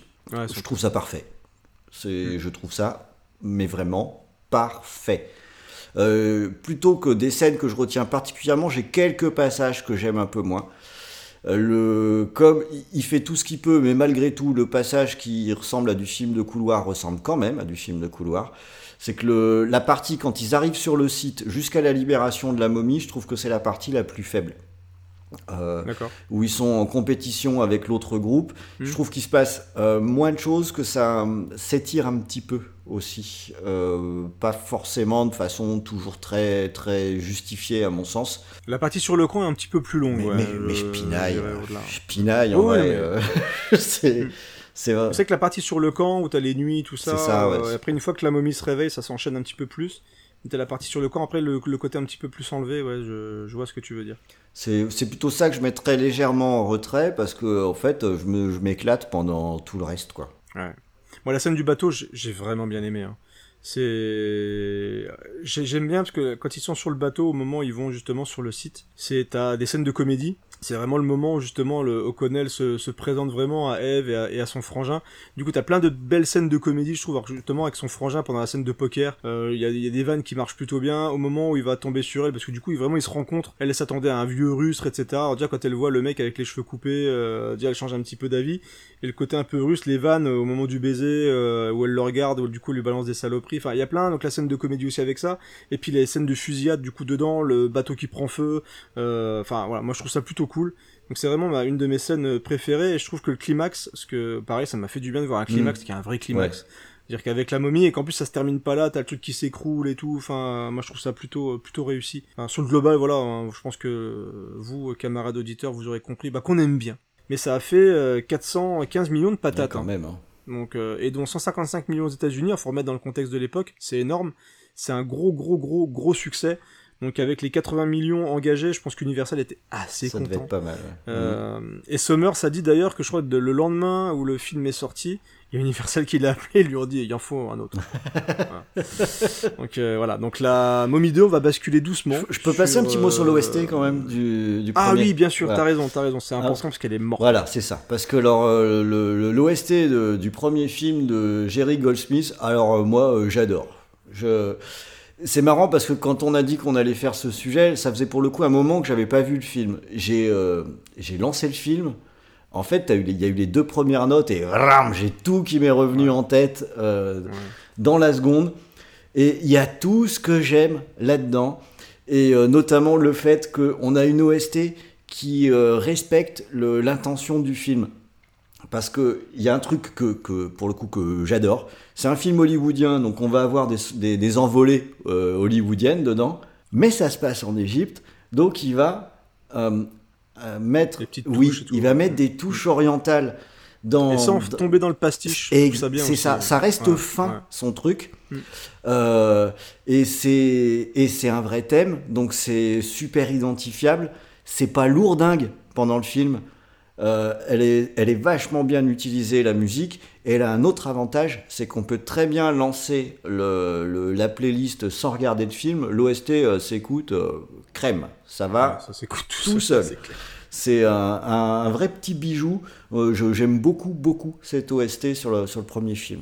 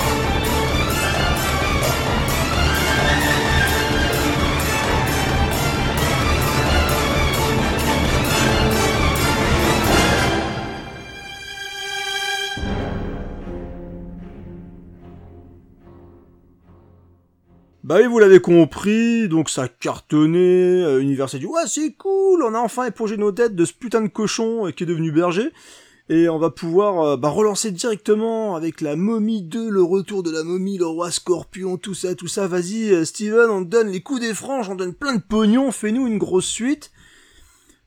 Ouais, fais-nous une grosse suite. Grosse, bien grosse, la suite. Elle est grosse. Oh, le gros burger, on Ah, rajoute des couches tu de steak vu, ma grosse de suite, fromage. euh, regardez la grosse suite. Alors j'avais, euh, je l'ai vu au cinéma. Je l'ai vu au cinéma à l'époque et j'étais pas de mémoire, je n'étais pas sorti emballé euh, de la salle de cinéma, euh, peut-être parce que justement c'est un peu moins équilibré et, et c'est franchement c'est clair quoi. Donc on l'a revu pour euh, l'émission, c'était pas forcément prévu et c'est pour ça qu'on va continuer sur quand même les suites. Mais c'est quand on enchaîne surtout, quand on enchaîne sur tous les films, c'est ça. C'est c'est dur. En fait, ça m'a rappelé, bah c'est pas compliqué, ça m'a rappelé Van Helsing que j'avais essayé de revoir euh, pour préparer Scoring et où tu sens le euh, trop, c'est trop, c'est trop, c'est trop, c'est trop, c'est trop, c'est trop, c'est trop. Et pourtant, le film dure 2h15, 2h20, je sais plus. Et il y en a trop. Il y en a beaucoup, beaucoup. Une demi-heure de trop déjà. Il y a une demi-heure de trop, euh, il y a trop d'action, mais vraiment trop, trop, trop d'action. Enfin, franchement, ça s'arrête jamais en fait. ça.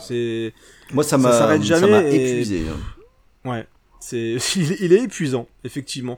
Et ce qui et c'est dommage. Et tu, et tu sais pourquoi c'est dommage, euh, Ron Alors t'es pas d'accord avec moi, je crois. moi, j'étais content déjà de retrouver les personnages. Et euh, alors, je pense que euh, Rachel Weisz a- s'est dit ok, je veux bien revenir, mais je veux être une femme forte. Donc euh, du coup, on a le côté euh, maintenant euh, coup combat, etc.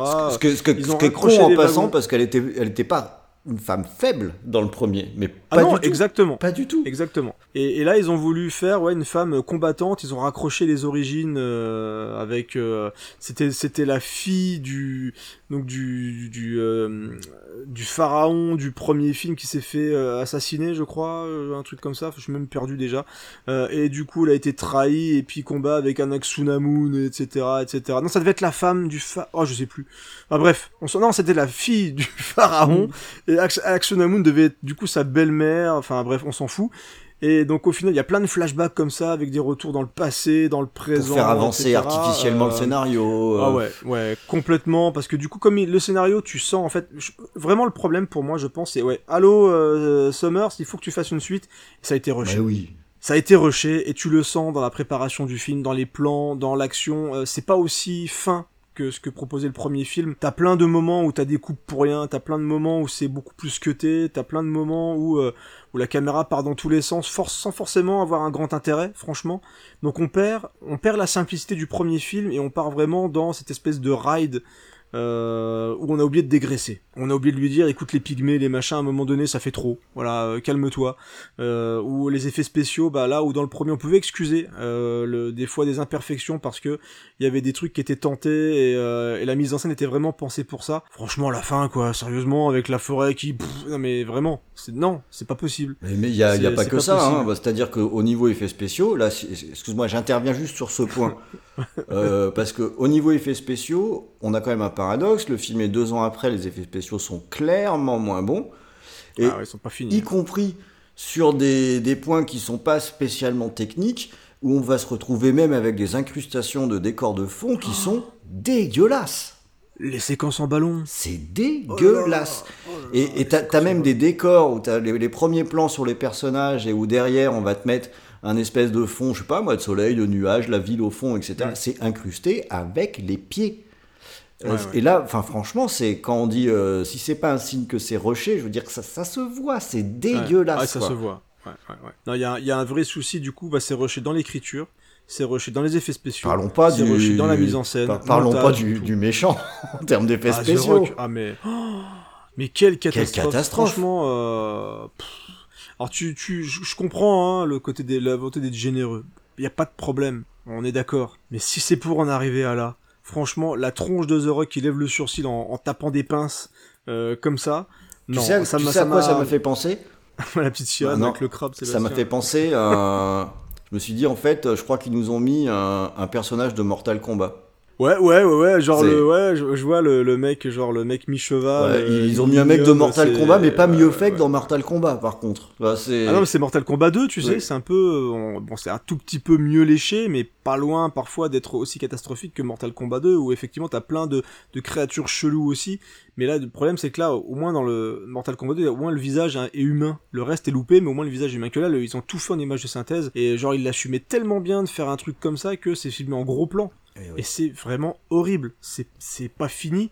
Et, en plus de ça, en termes d'action, c'est même pas fou, quoi. Parce que t'as le combat, du coup, t'as Imhotep et euh, Eric qui se mettent ensemble pour affronter, euh, le, du coup, le, roi Scorpion. Mais non, c'est pas bien du tout. Et c'est- c'est vraiment con parce que moi, je, je trouve vraiment qu'il y a quand même l'alchimie avec les personnages. Alors, c'est quand même moins bien parce que c'est moins bien écrit. C'est ça le Bah oui, problème c'est ça le problème. Mais toi, t'as des, t'as des scènes où je pense vraiment que c'est Brendan Fraser, encore une fois, pour moi, il est parfait dedans, encore une fois, parce que il arrive encore à jouer quand même ce mélange, et il y a, il y a certaines scènes qui fonctionnent très très bien. Le gamin, il a baffé, hein. attention, je veux pas dire que ça, le gamin joue bien ou qu'il est formidable. Au contraire, mais il y a le moment où il se fait enlever, où il y a le, tu sais, à la fin, la grosse course pousse en bus. Ouais. Ouais. C'est pas une voiture, c'est un bus, un énorme gros bus, il y a plein de Et c'est trucs. une poursuite qui Et, dure hum, 12 minutes Ah ouais, elle est super longue et ils veulent mettre trop de trucs aussi, quoi. Avec des, il y a même des momies. Alors pourquoi les momies courent sur les murs? Ouais, les momies courent sur les murs. Euh, et euh, donc t'as une grosse poursuite et à la fin son fils se fait enlever et je trouve que le c'est con parce que moi je suis ouais. Mais euh, où tu as le visage de Rick qui pleure et tout. Je sais il y, a une- y a une sincérité et ça fonctionne. Donc il y a des moments où tu sens qu'ils y croient encore que les certaines personnes s'amusent. Mais pareil le, le personnage du protecteur là euh, euh, qui, qui débarque là pour les aider. Mm. tu sens qu'il est là juste pour combler les trous de l'histoire Absolument. où du coup euh, c'est hallucinant, mais c'est tout ce qu'il y avait de bien dans le premier a presque disparu. Au profit d'un grand spectacle boursouflé et putain c'est dommage quoi. Bah en fait, Putain, c'est dommage. tu t'as mis le doigt dessus, ça, ça sent le rush tellement. Moi j'ai décroché, hein, en le regardant j'ai vraiment du mal. J'ai vraiment eu du mal. Mm. De- dès le début tu sens le truc qui pue. Euh, on te resserre les mêmes vannes que dans le premier. Ah oui, la bibliothèque c'était pas mal. Bon, on va faire la même chose avec les pylônes dans un temple. Ouais, tu dis, ah, c'est bon, les gars, quand même, exagérez pas. Et c'est comme ça un peu tout le long du film. hein. Ouais, il y avait la tête de momie dans le sable. Allez, on va faire avec de l'eau dans un canyon. Et puis en plus, c'est moche, comme c'est pas permis. Ouais. Euh, Et c'est con parce que c'était seulement deux ans après, il y a pas oui. faire autant de rappels. Le, le truc tient, tient pas debout. Et euh, il y a- pour moi, le, le- le problème majeur, c'est bon, c'est l'écriture hein, qui, qui est catastrophique. c'est un vrai problème. On a quand même un film qui s'ouvre avec euh, la femme se fait enlever, on va aller la secourir. Ah ça y est, on l'a secouru. Ah bah oui, mais ils ont pris le fils. Eh mais on aurait pu tout de suite faire le fils, vous savez. Hein, on a quand même perdu beaucoup, beaucoup, beaucoup de temps euh, sans que ça ne fasse avancer l'histoire d'un iota. C'est pour rien. Ouais, c'est ouais, pour rien. C'est-à-dire que toute cette première partie, j'ai regardé le timecode. Quand on est à Londres au moment où le gosse se fait enlever, c'est-à-dire où le film commence, en gros, euh, on, on peut garder l'introduction entre les deux, on en est à 50 minutes. Et puis là on les sent. hein. C'est ça. Et, et pendant Parce que même s'il y a 50 plein de minutes, trucs, on a eu, chier, on a eu bagarre, gunfight, poursuite, bagarre, fight, poursuite dans la bagarre du- non-stop. Moi, j'en avais marre. Mais C'est bon. Mais le problème c'est que ça raconte rien.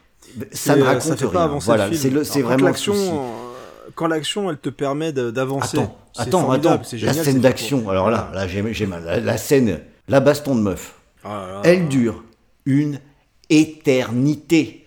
Ouais, et puis elle est nulle. Et elle est nulle. Voilà, double problème. Elle dure beaucoup trop longtemps et il se passe rien. C'est un mauvais match de catch.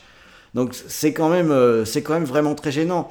Et dans cet aspect rush, on le voit aussi, ça, ça, se, ça transparaît dans la mise en scène de Sommer. Il est en mode automatique. Et, et c'est ce qui fait que quand euh, on rigole sur la tronche du roi scorpion, là, qui ressemble à rien, euh, très clairement, il a réalisé en se disant, là, pour le coup, euh, ouais, les effets spéciaux vont rattraper le coup.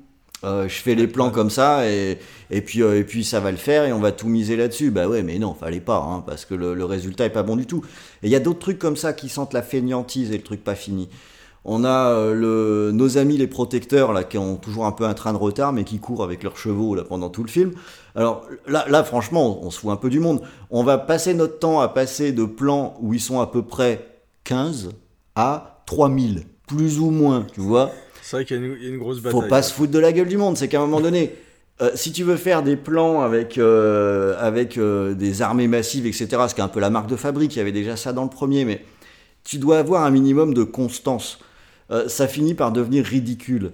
Tu peux pas, tu peux pas montrer euh, quatre canassons qui se battent en duel avec euh, des gars qui regardent l'horizon comme ça et le, un plan plus tard en mettre euh, 3000 qui sont derrière malgré tout. Tu vois, Et à un moment donné, c'est une question de cohérence, c'est une question d'écriture. Et là, enfin pour moi, ça veut juste dire, ben on n'a pas fait les plans d'effets spéciaux, on les a pas tous faits quoi. Je vois pas, c'est pas possible autrement, ou sinon ce serait une erreur, mais qui serait, qui, serait phénoménale. Pour moi, c'est un problème. Moi, je j'ai pas du tout aimé. Euh, ça m'a laissé sur le côté. Quand on était à Londres, j'en avais marre. Ce qui est une mauvaise idée, parce que quand on en a marre au bout de 50 minutes, on finit le film en regardant que les trucs qui vont pas.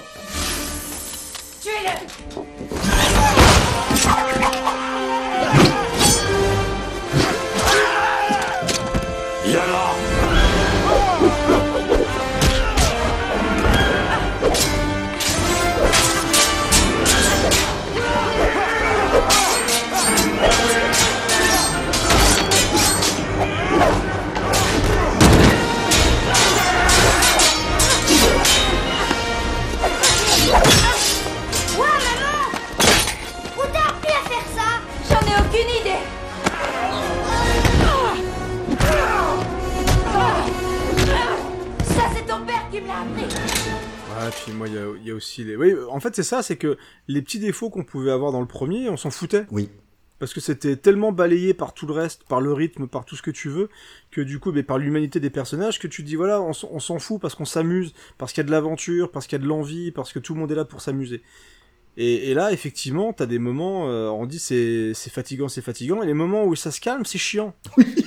Les, les, les moments dans la montgolfière, là, c'est putain, mais en plus c'est complètement con. Du coup, le mec d'un seul coup, lieu de faire un avion, il a, une, il a un ballon dirigeable, en plus de l'espace. Hein, Le Mm. truc qui se dirige à une vitesse, mais c'est quand il y a le truc avec l'eau, c'est improbable quoi. Le truc qui réagit au quart de tour, il va dans tous les sens. Enfin, c'est euh, c'est une navette spatiale le truc quoi. Et, et les moments où ils sont là, où ils discutent, ah je veux voir mon fils, alors ils viennent de faire des cabrioles, des machins, et là ils se posent, ah je veux voir mon fils, il me manque tellement. Et puis hop, d'un seul coup, elle a une vision et elle tombe, elle saute euh, par la fenêtre, enfin par la fenêtre, par le par le truc.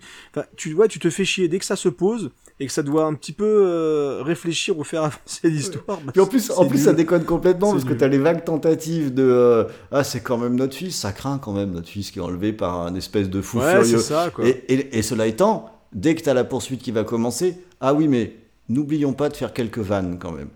Ok, ok, Ouais, ok, le gamin, euh, peut-être qu'il est en danger de mort, ok, mais ne perdons pas tout de même une certaine bonne humeur avec euh, quelques vannes de temps à autre. quoi. Et puis en plus le gamin qui est. Et t'as des trucs aussi. Clairement, Ah, c'est dans celui-là où dans insupportable. où elle meurt et elle ressuscite. Non, c'est dans le suivant.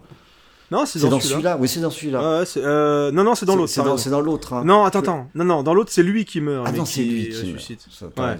Là, dans celui-là, c'est elle qui meurt à la fin ça. et il part euh, justement pour euh, aff- affronter le roi Scorpion, etc. Donc non, c'est elle qui meurt dans celui-là. Enfin, c'est et le, et le gamin, on est vraiment dans l'archétype du gamin insupportable qui est trop intelligent, qui balance des vannes, qui est insupportable avec tout le monde et, euh, et ils veulent le tuer, mais l'autre il peut pas, etc. Enfin non, il y a même les personnages des méchants sont cons, sont insupportables. C'est-à-dire que t'as les, les, les très très méchants, mais qui euh, en même temps euh, jouent les gros durs, mais qui se font savater par un gamin de 6 ans. Enfin c'est euh, c'est assez ouais c'est c'est dommage parce que euh, parce que putain, c'est saboté vraiment. Euh, Encore une fois, t'as un film qui a fait un gros carton, il faut essorer le truc directement. Ce qui nous donne, euh, bah ouais, un mauvais film, un- une mauvaise suite. Voilà, une mauvaise suite qui a été faite pour les mauvaises raisons et, et on n'a pas laissé le temps à Summers de faire un truc potable. Et clairement, l'écriture feignante où on te raccroche les wagons avec des anciens trucs, parce qu'ils étaient pas obligés de faire revenir cette momie-là. Bah oui. Pourquoi ils se font chier à vouloir faire revenir Imhotep et Aksunamun et, euh, et tous ces trucs-là, quoi? Ça a aucun putain de sens, quoi. À un moment donné, ils avaient qu'à partir sur autre chose. C'est des explorateurs, c'est ils sont devenus un peu comme on nous explique un peu dans le 3, c'est-à-dire que c'est devenu des mecs qui font des missions, je sais pas quoi, et qui font des fouilles et qui trouvent des trucs. Et puis et puis Et voilà. si vous voulez aller à Londres, je suis sûr qu'on pouvait trouver une divinité quelconque euh, dans les dans les égouts de Londres, quoi. Enfin, il y, Bah, avait. En plus, il nous, va- Il nous casse les roustons après avec le Universal Monster truc de faire un. Mais pourquoi pas commencer à creuser avec ces persos-là et dire bah tiens, on a réussi à faire un truc avec la momie. Pourquoi Rick irait pas se battre contre un loup-garou ou je sais pas quoi ou contre euh, euh, Jack l'Éventreur ou Dr Jekyll et Mr ou j'en sais rien quoi. C'est un truc qu'ils auraient peut-être pu penser euh, un petit. Bon, ils auraient pas pu l'appeler la momie. Non, non. Bon, Bon. d'accord. Bon, Il leur, il leur appelait le copain de la momie. The Mummy and Co. Mais c'est clair qu'ils auraient pu, voilà, ils auraient pu réveiller une autre divinité que de repartir encore une fois. Puis ça aurait pas été le premier film avec un nom qui représente pas du Oui. tout, euh, qui représente pas du tout le film au final. Mais ouais, je, je, je, je trouve ça dommage. Je trouve ça dommage et en plus, il t'installe des persos. Enfin ouais, le roi Scorpion. Tu vois là, le truc c'est qu'en plus Imhotep, euh, parce qu'il il est présent aussi dedans, et je trouve qu'il perd en plus en Ah, il impressionne moins. hein. crédibilité. Ouais, ça c'est sûr. Ah, hein. il, est, ouais, il est largement moins crédible. Et au final, le roi Scorpion, qui est un peu le truc qu'on te survend euh, tout le long du truc, comme ça, il faut pas qu'il le réveille, il va dominer le monde, etc. D'ailleurs, c'est un truc qui m'a aussi surpris. C'est que même dans le premier film, c'est que bon, il le, il va avoir une, euh, ils vont le maudire, tu vois. Mm. Ils vont le maudire en disant, il- va être très puissant si on le réveille. C'est un peu con. C'est con. C'est un peu ouais, con. C'est vraiment con. Parce qu'il dit, ouais, on va l'enterrer. Ah. Et puis on va le, lui mettre plein de trucs. Il va être très puissant si on le réveille, donc je, propose que on laisse quand même une clé aussi. Voilà. Ce- Laissons une ce clé. serait quand même une bonne Euh, idée. bah, voilà, laissons une petite clé, puis en plus, quand euh, on, on s'approche de lui, on va mettre quelques petits signaux, comme ça, des trucs de sable, une grosse tête qui apparaît, euh, voilà, c'est, ça m'a un peu étonné quand même qu'on se dise, bah, et puis ils le font dans tous les films, Mm. hein, même dans le remake, alors on l'enterre, elle est très dangereuse, mais bon, normalement elle sortira pas, mais elle est de très mauvais poils quand elle se réveille, donc euh, voilà, on vous conseille de vous planquer un peu. On, Mais aurait pu le tuer, euh, mais, Voilà, mais non, mais non, on s'est dit, non. après tout, Allez, on s'ennuie, vous allez peut-être vous ennuyer, là, euh, tranquillou. Donc, mais c'est vrai que quand il répète le truc, il dit, ouais, alors, en plus, il sera super puissant s'il se réveille, il va pouvoir di- diriger des armées de morts et puis euh, répandre la mort sur le, la planète entière. Je dis, mais non, tuez-le C'est un être humain normal, tuez-le, je sais pas, moi, mettez-le dans un sarcophage. Pourquoi les gens bien reviendraient pas et, Ouais, c'est ça. et lui, on lui laisse une chance C'est assez étonnant. Mais bon, tant qu'à faire, re- refaisons la même connerie pour les suites. Donc, bref. Du coup, euh, parce que c'est la même chose dans le 3. Hein. Oui, dans le pareil. 3, c'est on va le maudire, il va être très très puissant aussi quand on va le réveiller. Mais bon, c'est comme C'est une ça. tradition. Il faut faire des films. Voilà, il faut faire un scénario à un moment donné. Mais dans tous les cas, voilà, c'est dommage qu'ils aient pas tenté autre chose parce que voilà, c'est euh, ils font revenir la mauvaise personne, ils font perdre. Euh, du coup, un peu comme ils ont fait avec les Star Wars, tu sais, ils ont Mm. voulu refaire revenir les Dark Vador, mais du coup, on- il est mignon, il est gentil, il a, on- voilà, il, il va pleurer et tout. Et là, Akshunamun, à la fin, il est comme ça, il fait. Oh, Akshunamun Puis lâche. Il dit, oh, Akshunamun, pas gentil, Akshunamun Puis du Ah, coup, mimine. il change dans les trucs. Oh, mimine, mimine, Akshunamun C'est en plus, c'est un peu ça. hein. la scène quand elle, la scène elle est un peu, elle est vraiment nulle parce que du coup, bon bah t'as Rick qui est là, il est accroché, ils sont accrochés tous les deux. Et t'as, t'as, t'as Evie qui va récupérer euh, Rick. Et du coup, t'as, t'as Imhotep qui fait, Eh, moi aussi, Akshunamun, Akshunamun, vas-y, j'ai fait plein de trucs pour toi, pourquoi tu viens pas m'aider, Akshunamun? A dit, oh, va te faire enculer. Elle se casse. Du coup, il est dingue, il dit, oh, bah, Ouais. c'est bon, je suis Oh, dedans, bon, ouais, moi je m'en fous, je vais dans le gouffre, hein, peut-être que je reviendrai dans... dans une éternité de souffrance. Vous allez voir, je préfère aller là, avec un peu de bol, je reviendrai en 3812 et puis... Ah non, mais je- franchement, la scène où il est là, il fait, oh, Akshunamun. Il fait un peu pitié, ouais, c'est vrai. Il fait un peu pitié. Oh, il est tout triste. Peut-être envie de lui faire un câlin. C'est pas grave. oh, il m'ôtait. Oh, le... Oh, tu- Je ferais bien un chat, mais il aime pas. oh, le- J'ai un blanc. Vraiment, Voilà, là, ouais. voilà un cookie. Ah tu as pas Oh, un ça va cookie. passer. Puis, puis du coup, t'as qui fait Oh merde, quand même, elle est pas sympa que Sudamoon. Il a, presque envie d'aller le chercher. Il écoute, mec, bon, ok, tout ça pour ça, quoi. ça fait des chiens qui fout la merde. Il a failli détruire la planète entière pour la faire revenir et l'autre, elle en a rien à secouer. Elle se fout de sa gueule, c'est dégueulasse. Oh, Akshunamun, euh, mauvais là. D'abord mauvais là, maintenant Akshunamun. Ah bah, ça va marcher beaucoup moins bien maintenant. Mon film il marche pas bien maintenant, bordel. hein. Bon bref, voilà donc bah du coup c'est fini. Hein, le retour de la momie, bah ça marche quand même plutôt pas mal, même si les critiques sont mauvaises et qu'on on trouve que c'est un peu moins bien. Alors le film a coûté plus cher parce que voilà ils ont voulu faire plein de plein de trucs, il y a plein de plans d'effets spéciaux, etc. Un bus. Euh, donc euh, ouais, il y a un bus, il y a des, il y a des, alors je vais dire non c'est, euh, ah mais des pygmées, des pygmées zombies. Euh, ouais, il se passe plein de trucs hein, dans le retour de la momie. Il y a plein plein de choses. On dit voilà, on va vraiment tout faire venir, ça va être formidable, mais non. Mais non, ah, le, ce plan avec la forêt qui se refait. Oh là là, ouais, ça c'est... Qu'est-ce que c'est laid, ça. Qu'est-ce que c'est moche. Et en plus ils sont là avec le ballon au-dessus, il y a trop de trucs en même temps, ils vont rester, ils vont se récupérer au dernier moment et tout le bordel. Ah non non, c'est c'est vraiment vraiment vraiment dommage quoi. C'est dommage, c'est dommage. Mais Attends, par contre, il y a quand même l'OST. Ah. Ah, moi je l'aime bien. Euh, voilà, c'est là où nous avons notre Ouais. point de désaccord. Moi je l'aime bien. Ah, Moi, je, je vais lire mes Moi, notes, tu vois, j'ai mis BO, Alan Silvestri. Bah alors, Alan, tu t'en foutais ou quoi? Voilà, ça, Oh ça non, commence comme ça, euh, mes, mes, mes notes Non, sur l'OST. Non, non, non. Il y a, y, a y a des très bons morceaux, je trouve. euh, Déjà, alors, déjà il y a- ils ont c'est pas repris le plus- thème du premier. Oui, c'est Ils se sont vrai. dit, tiens, vrai. Mais on avait un bon thème, ce serait quand même con de le garder.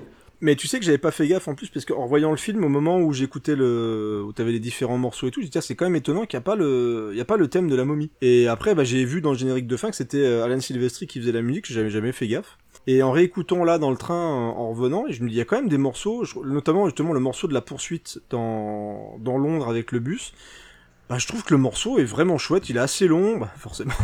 Oui, Il fallait bah bien oui. que ça couvre. Sinon, on aurait senti le, le retour, tu sais. Hop, là, elle a mis sur, sur repeat. Et je trouve que le, le morceau est, est plutôt efficace. Il y a le morceau où ils ont le, de l'enlèvement de, de Heavy aussi qui est plutôt, plutôt bon. Enfin, moi, j'ai du mal à, en l'écoutant vraiment à côté, j'ai du mal à, à, à reprocher quoi que ce soit. Alors, tu, tu reconnais, je trouve, le, le style de Silverstreet.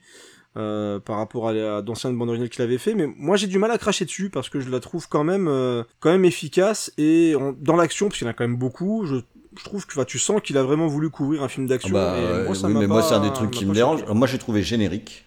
euh, de, déjà, Mm. le, il y a plus les influences, premier, je suis t'as d'accord. plus les influences orientales sur les, les, les thèmes. Euh, elles ont été gommées.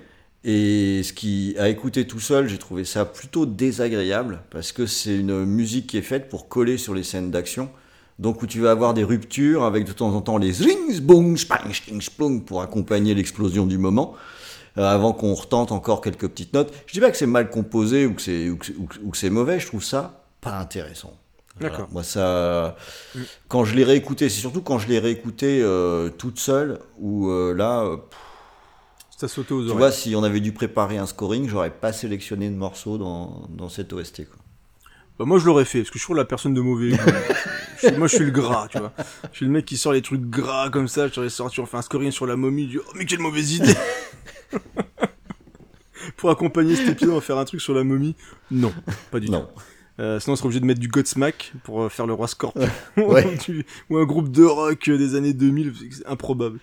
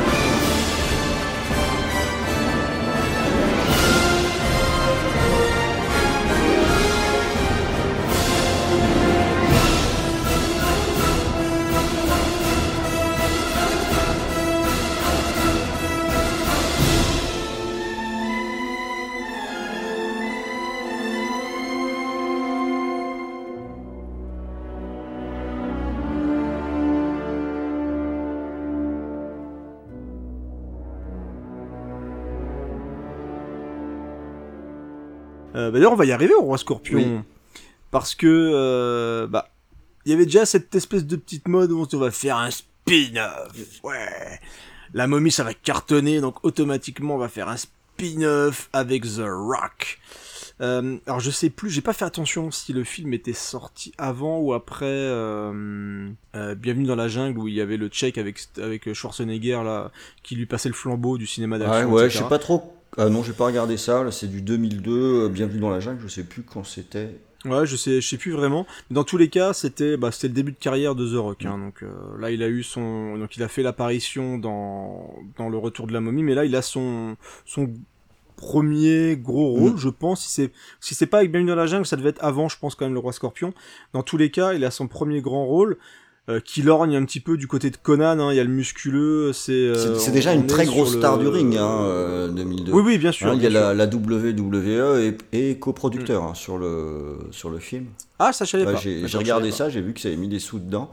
Après, euh, voilà, c'est déjà une méga star. Pas au cinéma, Mm. mais euh, The Rock, c'est quelque chose. Mais c'est c'est là où a commencé. Alors je pense que c'est lui qui a donné le là hein, sur tous ceux qui ont débarqué après et qui ont fait du coup beaucoup de films parce que euh, il y a eu lui après il y a eu John Cena avec The Marine qui du coup qui s'est engouffré. Bah, c'est peut-être là, peut-être avec le Roi Scorpion qui se sont dit tiens il y a peut-être de l'argent à se faire avec nos stars du catch. Bah, disons que c'est là où la WWE a films. produit. Voilà, c'était qu'il y a, Ouais, y a voilà. déjà eu des catcheurs qui ont fait la bascule, mais euh, le. Oui, parce qu'il y avait eu le Kogan, Ouais. etc. avant. Et, après, dans le, y a plus- le film sérieux, entre guillemets. c'est pas euh, ou dans des rôles plus petits, c'est habituel d'avoir des catcheurs dans les films d'action, ce qui est pas déconnant, c'est des Je mecs. con, y avait, il y avait dans un Bah Invasion ouais, t'avais Roddy euh, Piper, ouais, mais tout à fait. c'est pas absurde de prendre des mecs qui savent se battre pour des films d'action. Bah, ils savent Voilà. se battre, ils savent c'est pour ça, tu te dis, bon, Ouais, mais c'est pas déconnant, Après, quoi. Non, c'est pas déconnant, mais surtout, enfin, en tête d'affiche, limite que tu mettes un, un adversaire pour euh, musculeux, Mm. un peu charismatique et tout. Après, ils savent pas forcément bien tous jouer. Oui, oui, bah oui, oui. Donc bah, après, c'est en- pas sur un gros tous, blockbuster, hein, euh, entre guillemets, Mm. euh, voilà. Mais en tout cas, bon, The Rock, il a prouvé euh, par la suite qu'il était capable de faire vraiment des très très bonnes choses. C'est con, il lui manque son putain de grand film à The Rock. En fait. Ouais, puis il a, il a Je quand même un, il a un vrai point commun avec avec Schwarzenegger, c'est que c'est mieux quand il sourit pas quand même. Lui aussi, quand il fait un Ouais. peu sa tête d'ahuri, là, bah, comme dans la, à la fin du Roi Scorpion, oui, t'as t'as l'air un peu niais quand même là, quand tu quand tu fais ça. Mais il fait un peu niais, mais, mais vraiment, c'est c'est- un drame. Mais je l'aime bien, que, hein, en plus, hein. c'est- un mec que j'aime bien. En fait, il- moi, il me frustre parce que j'ai du mal à. En fait, je crois que je l'aime de moins en moins parce qu'il prend pas de risques. Je crois que son plus gros risque, c'est Pain and Gain de Michael Bay, que j'aime beaucoup. Je trouve qu'il joue très très bien dedans d'ailleurs. Mais il lui manque son putain de grand film avec un grand réal, Mm, quoi. C'est vrai. Il lui manque vraiment son truc. Là, il fait plein de films d'action ultra génériques, le truc dans l'immeuble, là. En fait, à chaque fois, c'est lui le héros, il est lisse. Euh, j'avais lu un article dans Écran Large où clairement, limite, il est presque asexué. C'est-à-dire qu'à aucun moment, c'est juste vraiment la grosse brique. Elle est là, elle est luisante, euh, et, euh, et c'est The Rock, il est là, et t'as du mal à, à faire autre chose que de dire, voilà, c'est The Rock qui fait, c'est The Rock dans un building, The Rock qui fait ça. Et, euh, et depuis quelques, ouais, ça fait quand même une bonne, ah, peut-être au moins 10 ans maintenant, hein. Même s'il fait des films pas inintéressants, on a déclaré qu'on aimait bien Rampage dans euh, l'émission sur les monstres, et je trouve vraiment Mm. que le film est efficace, mais c'est pas forcément que grâce à The Rock, c'est parce qu'il y a des gros monstres Oui. bourrins qui défoncent tout et que c'est plutôt bien foutu. San Andreas, son film catastrophe là où il est dans un hélicoptère et tout, euh, tu vois, c'est tout des trucs. euh, le, le film d'action dans le building qui est clairement un die dans un building, mais euh, où il a une jambe bionique, je sais pas quoi. Euh, bah c'est pas fou quoi, c'est c'est jamais fou. Là, il y a un film Disney qui sort qui s'appelle Jungle Cruise. Pff, ça a l'air osef au possible. C'est, on est vraiment dans le blockbuster tout le temps, assez euh, assez lisse. C'est dommage, hein, c'est dommage parce qu'il a quand même euh, une super présence, hein, et Ouais, c'est un clair. physique super impressionnant, beaucoup de charisme. Dans, dans, dans euh, Fast Five, quoi. Dans Fast Five, putain, mais mec, quoi. Il est mortel Bah oui, dans Fast Five. absolument. c'est. Ouais, il a une présence physique et il sait jouer. Oui. Il a un charisme, il a un vrai charisme, il sait jouer. Donc, qu'il aille choper un, un bon réal, quoi, merde, et qu'il nous fasse un, qu'il nous fasse son chef-d'œuvre, son Terminator, son Total Recall, son, je sais pas, moi, ouais, Schwarzy, il a fait comme une putain de, Oui, un putain de grand film. série. C'est fou qu'il arrive pas, on n'arrive pas à ce niveau quoi. C'est une super vedette qui est ultra bien payée, mais euh, je sais pas, il lui manque son, son grand film. On l'a déjà dit plein de fois, mais bon c'est pas grave parce que du coup là c'est son premier gros rôle. Et moi j'aime bien. Hmm, on retombe sur quelque chose de plus simple. C'est même étonnant d'ailleurs parce qu'on a le gros film et on a le roi Scorpion et euh, on tombe sur quelque chose de plus simple. Alors déjà, c'est euh. regarder euh, les regarder euh, d'affilée, c'est c'est assez perturbant parce que on Ouais. vient de nous expliquer dans un film que le roi Scorpion c'était un peu la pute ultime, qui s'associe avec Anubis pour euh, détruire l'univers, euh, qu'il allait buter la gueule à tous les royaumes, etc. Maintenant, vous faites un film le roi Scorpion. Ouais, on va peut-être quand même libérer euh, le, le- coin, ce serait pas mal. On va s'associer un peu avec tout le monde, ce serait pas mal. Mais qu'est-ce que c'est que ça? C'est pas du tout cohérent avec ce qu'on nous a raconté avant. là. C'est même pas un spin-off, c'est un univers parallèle. hein. On a, on a pris le personnage du roi Scorpion, mais euh, c'est pas le même personnage. C'est pas la même histoire en tout cas. Mais ah, Et puis t'as, ils ils te mettent un groupe en place, t'as un, t'as un fonctionnement de groupe. Enfin, c'est et, et en plus surtout là en 2021 quand tu regardes le roi Scorpion le premier, ça fait presque DTV entre un guillemets. peu, ouais. C'est-à-dire au niveau ampleur, Ouais. au niveau maintenant, ça sortirait en vidéo. Ça serait une production Netflix ou une production Amazon Prime. C'est pas du tout un truc qui sortirait en salle. Là, c'est un film qui est sorti en salle. Donc c'est réalisé par Chuck Russell cette fois, qu'on connaît bien et qu'on aime bien nous euh, chez, chez VHS. Enfin, à une certaine période de sa vie. hein. Maintenant, c'est plus compliqué. hein. J'ai vu certains films qu'il a sortis dernièrement, des trucs, euh, des vieux films d'action avec John Travolta, des machins comme ça, pas, pas foufou. On est loin de du Blob quoi ou de The Mask, mais bon, c'est une autre histoire. Mais dans tous les cas, voilà, quand tu le regardes là maintenant, euh, en plus ça passe euh, sur Énergie 12, des trucs comme ça, tu te dis ouais, c'est un truc maintenant, clairement, en termes de budget et d'ampleur, ça sortirait plus au cinéma. Ouais, on sent que c'est un peu limité. On sent que c'est un peu limité. Mais, Ce qui est euh, pas dérangeant pour moi, hein, alors, quelque chose de plus simple. et bah, tout, euh. pour moi non plus, parce qu'en fait, l'intelligence du truc, c'est de pas rester sur la même tonalité que ce qu'il y avait dans, dans La momie. On est euh, sur quelque chose qui est finalement euh, beaucoup plus frontal. hein. Euh, Il y a beaucoup moins de gags. On est vachement plus dans quelque chose de badass. euh, Mm. dans, dans, dans ce qui est représenté.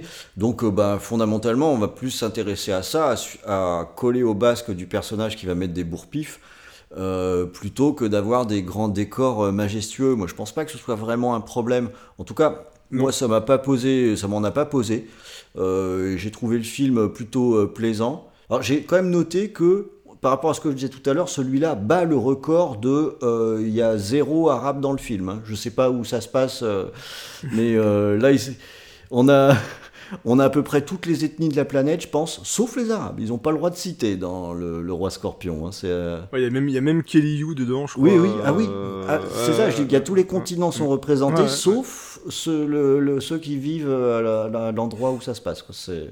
Qu'il faut comprendre quelque chose Je ne sais pas. Là, ouais, c'est, ça, c'est une limite, ça m'a plus dérangé dans celui-là, parce que là, il n'y a pas un côté pulp dans celui-là. Euh, on est... Non, pas, mais, mais là, on est, euh, alors, niveau comparaison, peut-être un peu foireuse, mais pour moi, on est plus dans Barbarians. Bah oui. Que, euh, voilà, c'est vraiment limite un film, tu te dis, c'est un, presque un rip-off de Conan, euh, pris par les Italiens. Tu dis, voilà, ils vont prendre le roi scorpion, vont choper un mec musclé pour faire ça. Ça aurait très bien pu être un truc sorti dans les années 80, en fait, euh, et qui, qui reprend Conan avec les trucs saillants, lui, le- Tellement. les combats à l'épée, Ouais. tout le bordel. Enfin, c'est, euh, il y a vraiment un côté bis jusqu'à la. Tu sais, le, ont- l'oracle qui est habillé euh, très légèrement Ouais, ouais, ouais. euh, tout, Ah tout oui, le long. clairement, Enfin, quoi. Il y a vraiment tous les codes. Tous les codes sont. Ah, on est dans le slip, on est dans le slip, on est dans le le, le bikini de poil, euh, le cuir, etc. On est euh, le méchant, c'est Michael Clark Duncan, ah, Michael Clark Clark Ouais, Duncan. c'est un local, hein, c'est un Euh, écossais, le mec. Tiens, Ça c'est Gros casting. C'est ça tu dis. Mais, alors tu vois, euh. je, reviens là-dessus parce que ça me fait marrer parce que ça rejoint le côté DTV. euh, ce- cet aspect-là. Là, pour moi, ça renforce cet aspect-là. Parce que tu dis à un moment donné, tu fais un machin qui se passe dans l'Égypte ou dans le coin, en tout cas, euh, et en fait, tu dis, mais ça a été tourné à, à Winchester, en fait, euh, le, le- le truc. Et le casting ressemble à ça. Le, le Mm. méchant, c'est un Écossais. Euh, ça n'a pas de sens. Et il n'y a aucun effort pour qu'il ressemble à autre chose qu'un Écossais. Ah non non, c'est puis voilà, c'était dur de le camoufler. Oui. Mais c'est donc c'est en plus c'est un film qui est beaucoup plus ramassé, hein, parce qu'on est sur une heure, euh, on est sur moins de deux heures. C'est ah, clairement c'est quelque chose de plus simple. Hein, donc euh, ils se sont dit soit ouais on va surfer un petit peu sur le truc. Alors ce qui est vraiment étonnant, c'est de partir sur le roi Scorpion. Alors que Imhotep c'était quand même un perso qu'on avait vu dans deux films et on aurait peut-être pu raconter quelque chose ou je sais pas quoi. Mais euh, donc là, on a vraiment un film, un film d'action, de, un film de d'épée, un film de d'heroic fantasy, avec donc The Rock qui rejoue le roi Scorpion, entouré d'une équipe de guerriers, et ils vont se bastonner tranquillement, quoi. En C'est gros, hein, ouais. c'est euh, c'est clairement ça. Mais ouais, tu parlais de l'oracle et tout, euh, qui, est- pas beaucoup vêtu, mais c'est clair, quoi. C'est tout ce qu'on n'avait pas dans la dans la momie. C'est là, on a le côté racolage, vraiment bis. On est sur le film bis du de, de vidéoclub. Ce sont les derniers de leur race. Ce sont des assassins. Entraînés depuis des générations à l'art de la guerre.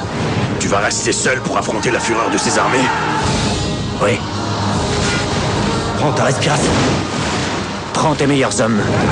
Traque-le et tue-le.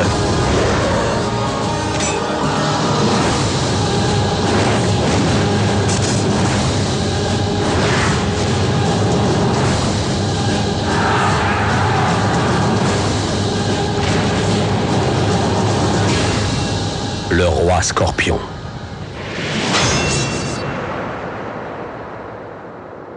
Est-ce qu'on conseille si Bah, ceux qui n'ont pas vu le moi, premier, moi, j'ai trouvé euh, ça fun, hein, donc Oui, oui. euh, c'est un Il y, a, il y a le public chez VHS hein, Ouais. pour euh, un film comme C'est ça. un public où c'est un film où il y a la bagarre, où il y a, il y a une, Il y a la bagarre, il y a, il y a une, bien il y a une bande de musclés qui vont se battre avec d'autres méchants qui sont quand même assez musclés aussi, qui ont des pouvoirs et ils vont faire la bagarre. Grosse bagarre. Donc grosse bagarre. Et euh, je pense que John Debney qui fait la musique, il, il a pas dû comprendre, ou même ceux qui ont choisi de faire la musique du film, ils ont dit il y a The Rock. Il a dit ah tu veux du rock? Mais c'est ça. du coup, du coup, t'as le premier. J'ai écouté un petit peu l'album tout à l'heure et premier premier titre de l'album. Vraiment, je parle même pas de la compile parce qu'on parlera quand même qu'il y a une compile rock. sur, Sur le sur film. Et, euh, et John Debney, sa première piste, bah, c'est une, une gratte et de la batterie. Ouais. Dans un film qui s'appelle Le Roi Scorpion, euh, qui se passe dans des temps assez anciens. Et tu as une grosse gratte électrique. Alors pourquoi pas on, on va ailleurs, quoi. C'est autre vois, chose. On, on fait autre chose et tout. Mais ça revient régulièrement dans la BO. Mais surtout, j'étais retombé sur le film, parce que je l'ai pas revu pour l'émission. J'étais retombé sur le film sur Energy 12 justement, et le film se termine, et là t'as un morceau de Godsmack qui se met en route. Alors, je sais plus si c'est Godsmack ou Disturb, enfin bref, mais on est sur un gros morceau de métal des années 2000. Alors autant dans un film d'horreur, tu te dis bon ils veulent racoler les jeunes, ils te mettent à chaque fois t'as t'as le gros morceau de gratte qui commence euh, dès que le- les premiers noms approchent, mais à la fin du Roi Scorpion, quand tu t'es tapé un film de fantasy Mm. à la Conan, où, où voilà t'as un petit peu quand même une une, BO qui tend un peu parfois quand même dans quelque chose de, de classique et un peu d'épique, ça fait Ça bizarre. fait bizarre. Franchement. Et donc, t'as eu une compile entière d'une dizaine de titres avec du, du, avec du pod, euh, t'avais du Disturb, du Godsmack, donc on est vraiment dans le euh, metal, voire néo-metal des années 2000. C'est très étonnant. Moi, moi, je trouve ça, je trouve ça pas mauvais, pas, moi, en plus. euh, le, le- Ah non, mais moi, c'est des musiques qui, moi, j'écoute ça à côté, moi, c'est des trucs que j'aime bien, hein. c'est, moi, j'aime bien, j'aime bien Godsmack, j'aime bien, j'aime bien Pod, etc. C'est des groupes, en plus, que j'écoutais beaucoup dans cette période-là. Mais, à la- mais quand t'as le générique qui arrive, et que t'as un gros morceau de métal qui se met en route, tu te dis, oh putain, ils sont trompés, là, Energy 12. Euh, Bah non, en Non, fait, c'est- ils ont carrément ça. sorti une compile, euh, une compile de métal, euh, qui aurait pu être produite par euh, ou Rock Magazine, enfin, je sais pas. Bon, c'est étonnant, c'est un drôle de choix. Alors, j'ai pas trouvé de, de box-office pour le, le Roi Scorpion. Et ça a fait plein de suites, cette saloperie. Ouais. Enfin, cette saloperie. Ce film-là a lancé plein de saloperies, plutôt. C'est comme, c'est Euh, comme The Marine et Tremors. hein. C'est un machin où on Ouais. sait pas. Non, mais les suites du Roi Scorpion, c'est une énigme. C'est... Alors, je pense WWE, à mon avis, ils ont dû se dire, on va mettre... Dans chaque film, je crois qu'il y a un nouveau euh, catcher qui est le, le méchant. Donc, pourquoi pas? Alors, j'ai le souvenir, alors, je mélange... Il y a même Lou Ferrigno qui est dans un des films. Ça, c'est un signe. hein. Je, alors je sais plus si c'est dans le 2 ou dans le 3. Il y a Billy Zane qui vient cachetonner aussi. Parce qu'un peu comme Arnold Vosloo, euh, à un moment je crois qu'il se faisait une compète dans les trucs comme ça. Et il y en a un, c'est, écoute c'était fabuleux. Je, je sais plus c'est lequel. Des génies les mecs. C'est-à-dire qu'à un moment donné, donc t'as le roi scorpion et tout, et t'as le méchant, alors je- franchement je sais plus c'est lequel, peut-être peut-être dans le 3. Parce que du coup le 2, j'ai dit ouais ça allait encore, toi. C'est pas au niveau du pas mal du de de l'exorciste euh, de l'épisode sur Rémi, mais voilà, ça passe. Tu dis voilà, t'as le, t'as le téléphone, t'as un petit café, dis ouais bon j'ai rien d'autre à foutre, je mets le roi scorpion sur énergie 12, le 2, et puis voilà. Le 3, il y a un méchant, il a une capacité qui est ultra pratique quand t'as pas de budget. Il est invisible. Ça, c'est- Ce qui fait que quand t'as des scènes d'action, alors c'est pas des conneries, il y a même pas un effet de flou un peu moche à la Beowulf. Non, non, non, non, non. Il est invisible. Donc ça donne des scènes d'action des gens qui remuent contre une bestiole invisible. Et moi je voilà, idée de génie, vous avez pas de budget, faites comme ça. Vous, vous mettez un même vos héros invisibles et vous filmez vos décors et avec des voix et tout, je trouve. Ah, on est dans un niveau de de de, de je m'en fous que voilà, c'est mais ça passe. Voilà, ils étaient contents, mais j'étais en facepalm total devant le truc là, c'était assez assez incroyable. Donc moi j'aurais vraiment beaucoup de mal à vous conseiller, euh, je crois qu'on en est à 5 Roi Scorpion. Oh là là. Euh, on en est à 5. Il y a des chances qu'ils continuent en tant qu'il y aura des catcheurs qui ont envie de faire un peu de cinéma. Je pense qu'ils nous sortiront des Rois Scorpions, des Sniper 12, des, euh, des euh, The Marine 14, euh, des 12 Rounds euh, 47. euh, Enfin, c'est. euh, Il y, a, il y a de quoi faire bon, dans, le, dans les rayons euh, cash converteurs, je pense, avec les DVD à 5 euros. Il y a, il y a un avenir. Voilà, il y a un avenir entre Il y a un avenir pour et le 5 et euros. Voilà, il y a soit des films de Steven Seagal, soit le Roi Scorpion 47. Faites votre choix, prenez des risques, la vie elle est comme ça, il faut en profiter au Mm. maximum. Mais bon, protégez vos yeux quand même, hein, ça peut ça peut faire mal quoi. Donc voilà, les suites on, on les Ouais. survole comme ça, mais moi le- j'ai pas tout vu parce que je suis pas, je suis presque pas assez malade. À un moment j'ai arrêté, mais c'est c'est quand même assez compliqué. Il y a eu une pause Mm. dans La Momie, voilà. Et euh, il y a eu La Momie 3, le- la tombe de l'empereur Dragon. Dragon.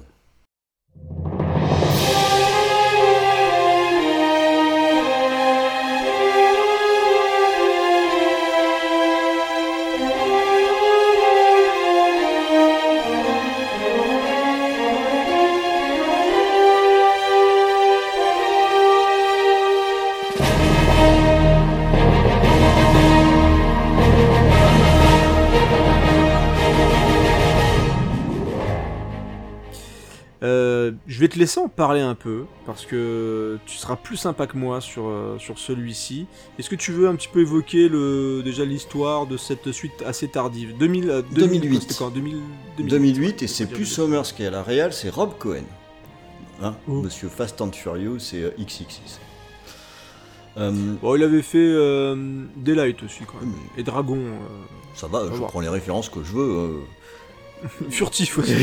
il a chier, quoi. ah, il a fait aussi le truc avec la tornade et le braquage. Ah oui Euh, Hurricane, waouh Bon. Eh, ah, regardez-le, il est rigolo celui-là. Rob, Cohen. Alors, euh, ouais, moi je, le, je le connaissais pas. C'est un film que j'ai découvert euh, pour pour l'émission et ça, ça a son importance hein, parce que c'est un film que j'ai. Je vais devoir vous raconter un petit peu ma vie. Euh, deux jours, euh, deux jours avant de regarder ce film, euh, on m'a injecté dans le bras une substance qui est encore en phase 3. Là, vous êtes au courant, voilà. Et je préparais mon émission et donc je dis ah bah là c'est faut que je Travail faut que je regarde la momie, la tombe de l'empereur dragon. Très bien. Je vais pour lancer le film et tradition oblige, je me sers une petite binouse pour regarder le film. Mais quelle, Quelle erreur Ah, quelle, Quelle erreur. erreur Parce qu'en fait j'étais mais par terre. Euh, j'étais vraiment épuisé. euh, et quand on est épuisé et qu'on boit même juste une bière, quoi, euh, eh ben on peut se retrouver un petit peu ivre à regarder un film et c'est peut-être ça va peut-être jouer sur mon évaluation peut-être Ah, parce beaucoup, que hein. la tombe de l'empereur dragon c'était pas mal Ah, le problème, c'est que t'as pas préparé les gens parce que. Alors ça va nous raconter une histoire. Pour le coup là ce qu'on a critiqué avant et ben là ils vont ils vont faire autre chose. C'est que ils vont partir euh, en Chine. Donc ça change. C'est quand même euh, c'est même un bon point Ça, c'est pas faux. le, le gamin pas euh, le, le gamin a grandi, alors euh, voilà, il ressemble un peu à ses parents, donc au lieu d'être euh, bien attentif en cours, il est toujours aussi tête à claque par contre hein, en grandissant. Mais Et il joue mal. et donc lui, euh, il va carrément découvrir donc la, la tombe de l'empereur dragon et tradition familiale, bien sûr, il va s'empresser de le réveiller. Et, et l'empereur dragon, c'est pas n'importe qui, c'est quand même Jet Li. Jet Li. Hein, Jet Li. Euh, alors, euh, qui la plupart du temps, c'est juste un maquillage hein, de terre cuite, donc, euh, Ah ouais. donc on va pas le voir euh, tant que ça euh, finalement. Et on va se retrouver avec, euh, avec un film cette fois qui va être beaucoup plus, qui va être très mystique en fait. Euh, où ça va être un peu une course poursuite avec euh, avec l'empereur dragon. avec l'empereur dragon. qui va qui, qui va, qui va vouloir aller dans une grotte où il y a une source de vie éternelle. Donc c'est quand même assez joli le truc. Euh, et et, euh, et des tas, il va y avoir des tas de péripéties euh, pour pouvoir rejoindre ce, ce- cet endroit. Et il s'avère qu'il y a, y a plusieurs scènes que j'ai trouvées chouettes. Bon, il y a aussi pas mal de scènes qui, c'est vrai, sont bidons. Mais J'ai hâte de savoir eh ben, figure-toi que moi, il y a une scène que j'ai bien aimée. Alors, peut-être parce que c'était quand j'en étais à la moitié de ma bière à ce moment-là. Mais euh. T'étais en phase 4. il y a, il y a un moment donné, euh, on a nos, nos, nos, héros habituels, là, le couple, le couple O'Connell. Euh, Il y a leur fils qui est là-bas, mais ils ont un peu promis qu'ils feraient plus les andouilles à partir à l'aventure. Et donc, on veut absolument leur dire faut que vous ameniez un diamant euh, là-bas. Et les deux crèvent d'envie d'y aller, mais font semblant que non, ils ont promis qu'ils n'y allaient pas. Et euh, donc se font prier pour y aller, mais le petit jeu entre les deux acteurs, bah figure-toi qu'à ce moment-là, j'ai retrouvé ce qu'il y avait dans le premier. J'ai trouvé ça, j'ai trouvé ça sympa. J'ai- Oh. Oh, j'ai ça trouvé ça sympa. Mais, mets-toi en mute. J'ai trouvé ça sympa, euh, ce, ce, ce passage-là. Alors après, on a des scènes d'action qui sont qui sont ce qu'elles sont. Bon, ok, ok. Il y a des Yétis. C'est pas mal. Bon, Oh, les Yeti. ok. Ouh, les. Ok. Le l'empereur dragon, il a des pouvoirs avec les éléments. On dirait qu'il est détouré au feutre sur sa tronche. C'est pas très bien fait. Ok. Quand il transforme l'eau en, en glace, c'est c'est très laid. Ok. Quand il marche dans la neige, on voit très bien que c'est du sable. Euh, bon, il y a des petits problèmes. Il y a tout, tout n'est pas parfait. suis quand même hâte d'entendre les scènes qui sont bien. On a OK, Rob Cohen comme réalisateur, c'est pas. C'est pas, c'est pas, c'est pas fou. Disons qu'il va, il va surtout utiliser des plans euh, très rapprochés avec la caméra tremblotante. Ça, il aime bien. Mais bon, au global, euh, J'étais ivre. c'était pas mal, mais peut-être.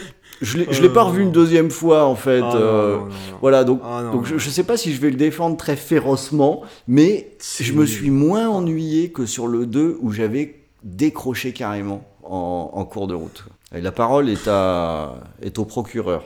Ah, moi, le problème, c'est que je ne croyais jamais en rien. La relation, alors du coup, c'est Maria Bello, c'est important, hein, euh, qui a remplacé euh, Rachel Wise. Je l'aime bien en général, hein, mais quelle erreur, quoi. Quelle erreur, c'est ça, ah, c'est, c'est sale ce qu'ils ont fait. Ça ne marche jamais. Les scènes entre les deux dans la maison, oh, c'est un drame. C'est un drame, la scène dure pas au début. Euh, là, ils sont là en train de s'ennuyer dans leur truc et, et on essaye de nous faire croire qu'il y a quelque chose entre eux, que lui qui pêche, tout est lourd, rien fonctionne, tu ne les apprécies même plus. C'est-à-dire que même Brendan Fraser a l'air triste. Ouais, il s'est- un peu même- empâté. euh, Non, mais il s'est il s'est empâté, mais tu, sens que c'est- un rôle de composition. C'est parce que ah, non, il voulait montrer Ah. que euh, en, en glandouillant nul. dans sa maison, il avait repris un petit peu trop de dessert et que Mais tu vois, sorti du... euh, non, franchement, le, dès qu'ils parlent ensemble, ça marche pas. Ça marche pas, et je, je ne croyais absolument en rien. L'autre, quand elle fait sa lecture, dans son petit truc... En fait, ils ont changé le perso, parce qu'elle a, elle a voulu changer le personnage. Moi, ça me, ça me dérange pas, entre guillemets, sauf qu'on est dans une, une suite... Donc tu peux pas modifier, ils sont devenus ultra riches dans leur grosse baraque là, ils ont des domestiques et tout le bordel.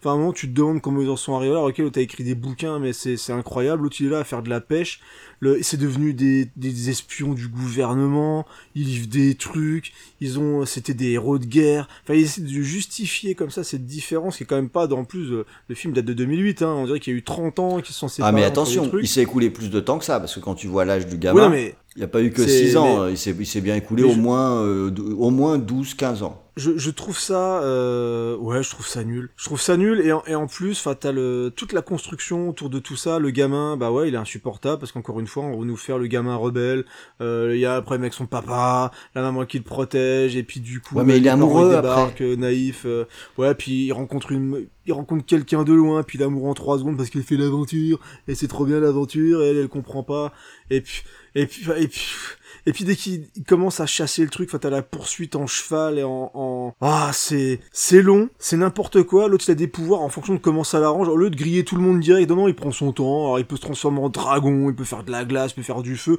Non non il prend ses petits chevaux, il se balade dans la ville et puis Il se euh, transforme en et dragon en plus, une fois et tu te dis mais Une fois. pourquoi il le fait pas tout le temps? Bah oui, pourquoi il les crame pas direct Enfin, il se casse et puis il a juste à aller faire son truc et puis c'est fini. Non, non, on se balade tranquille en, en cheval de pierre dans Londres pour histoire de se faire repérer par tout le monde.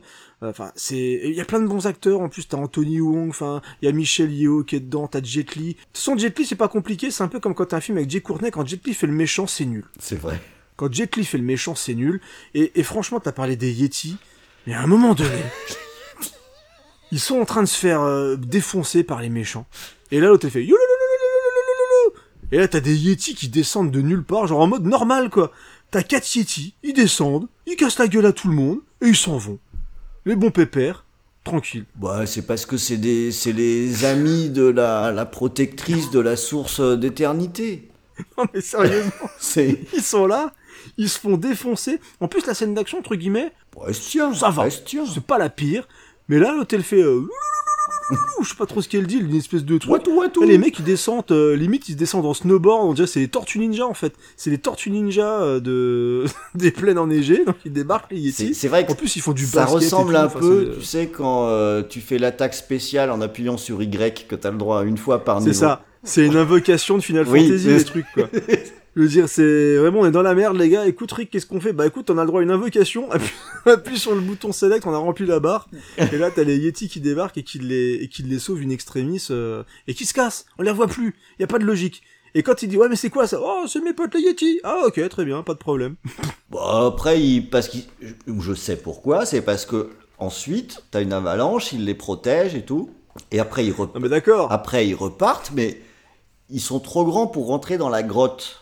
C'est-à-dire que t'as- un moment donné Ça doit où être ça. les mecs qui ont écrit le film ils se sont dit bon, euh, la momie et tout, il y a des malédictions et tout. Là, Osef, il y a une malédiction déjà avec l'autre, pareil, on nous refait le coup du on l'enterre, mais il est quand même, il sera quand même ultra badass si jamais on le réveille.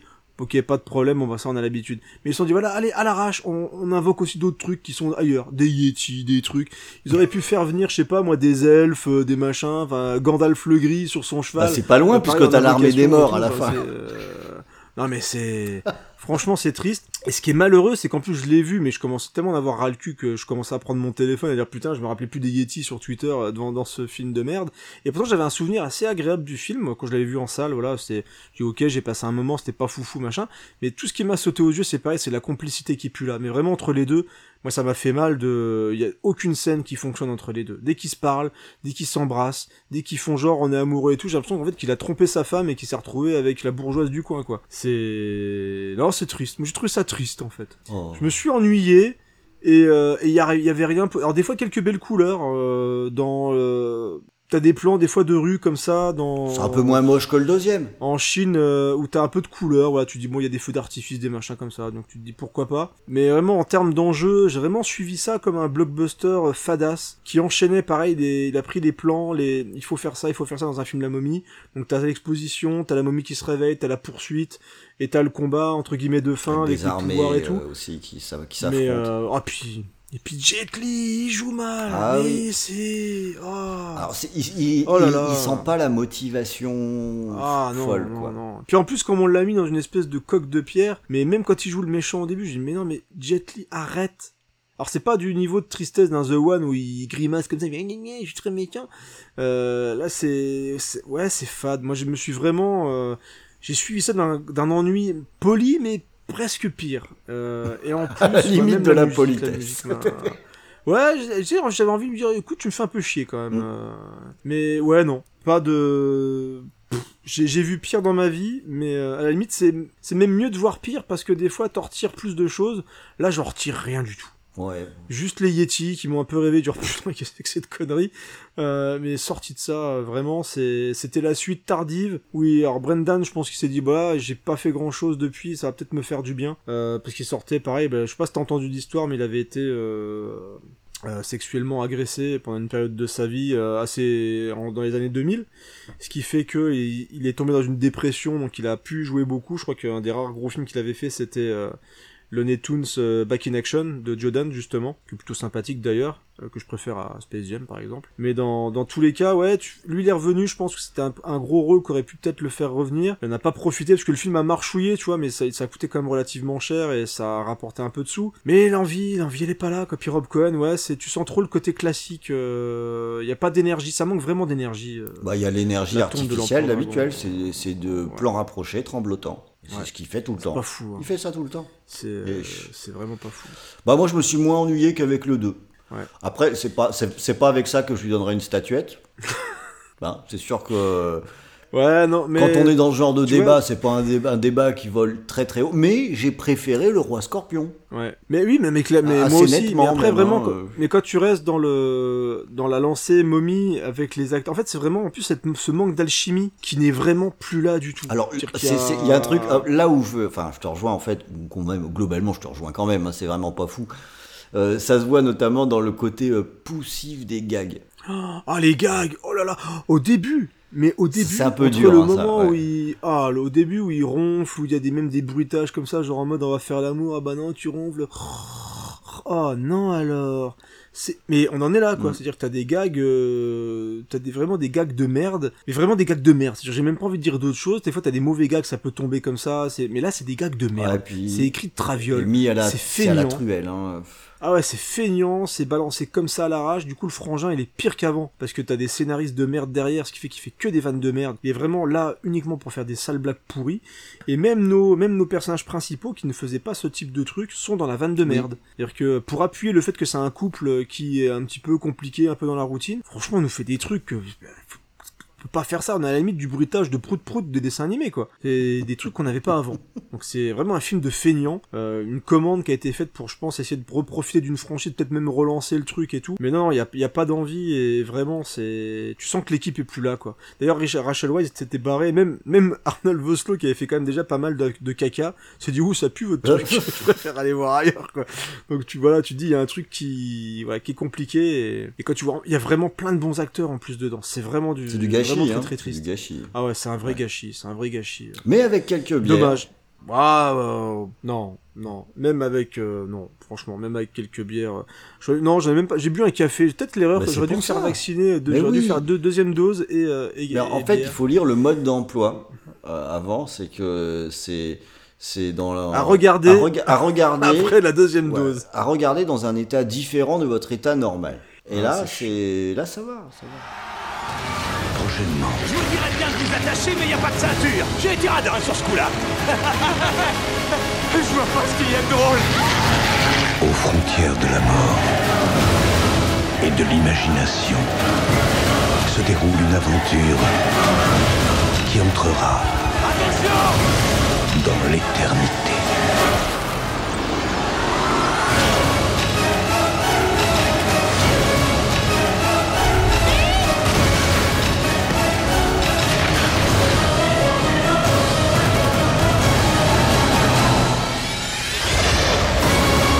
La momie, la tombe de l'empereur dragon.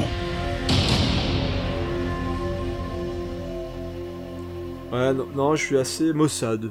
Tu vois. Il y a- en fait, mais je dois, je dois dire qu'il y a même, c'est vrai qu'il y avait des, il y a des trucs qui m'ont fait rire dans le pas exprès. C'est vrai que ça c'est pas bon signe quoi. Non, non. Ouais, le, Mais le- dans la mise en place, pff, franchement, c'est ouais, c'est c'est juste fade en fait. C'est que tu tu vois vraiment. La différence avec la création du premier film La Momie, c'est qu'il y avait de l'envie et et, là il y a, il y a juste rien. C'est juste une tentative un peu désespérée de relancer un truc qui dormait depuis quelques temps.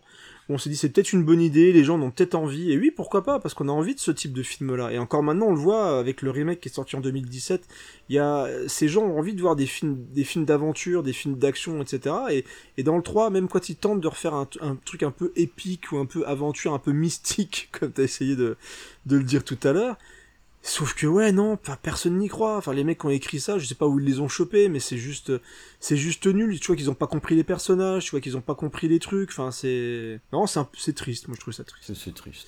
C'est un peu dommage de finir là-dessus. Ouais. euh, Parce que heureusement qu'on a parlé du remake de- avec Tom Cruise parce que c'est encore plus triste parce que là il, il tente tellement de trucs et il est tellement le cul entre 12 chaises que ça fait plein de fesses.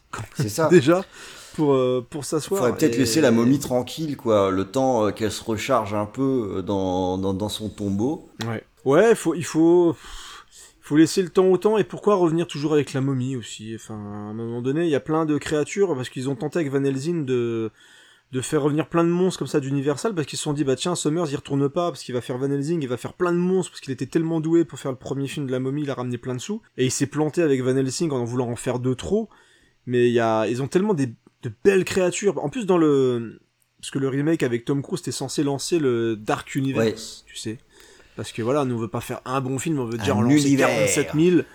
Et, et ils veulent, t'as une scène où il va voir euh, donc Russell Crowe qui joue Dr Jekyll et Mr. Alors, Dr Jekyll et Mr Hyde, c'est génial parce que Russell Crowe pour devenir Mr Hyde, il a les yeux rouges. Ça c'est fou, c'est incroyable. Là, tu te dis waouh, il a quand même les yeux rouges. C'est quand même un truc de, un truc de dingue. Et quand tu compares au moins le Van Helsing, le Dr Jekyll de Van Helsing. Bon, il y avait quand même un truc à la Hulk, tu vois, où le mec il est balèze, il est vraiment différent. Là, il a les yeux rouges, il est très colère. Oh, je suis méchant. Moins bien Je que dans la, Ligue des Gentlemen extraordinaires. Oui, ce qui est une sorte d'exploit quand, quand même. même hein, un parce exploit. que- Et, et là, ouais, en fait, c'est c'est juste, tu sens que Russell Crowe voulait peut-être pas forcément faire autre chose que du Russell Crowe et pas être difforme.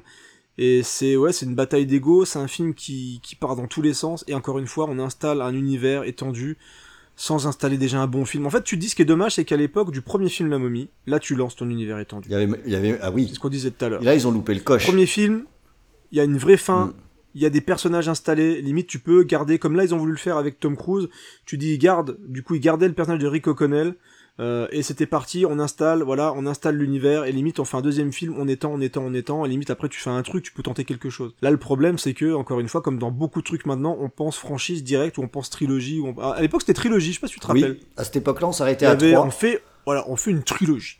voilà, là maintenant il faut faire un univers étendu avec une série télé, avec un spin-off. Là, on parle du Seigneur des Anneaux là sur euh, sur Amazon. euh, Amazon.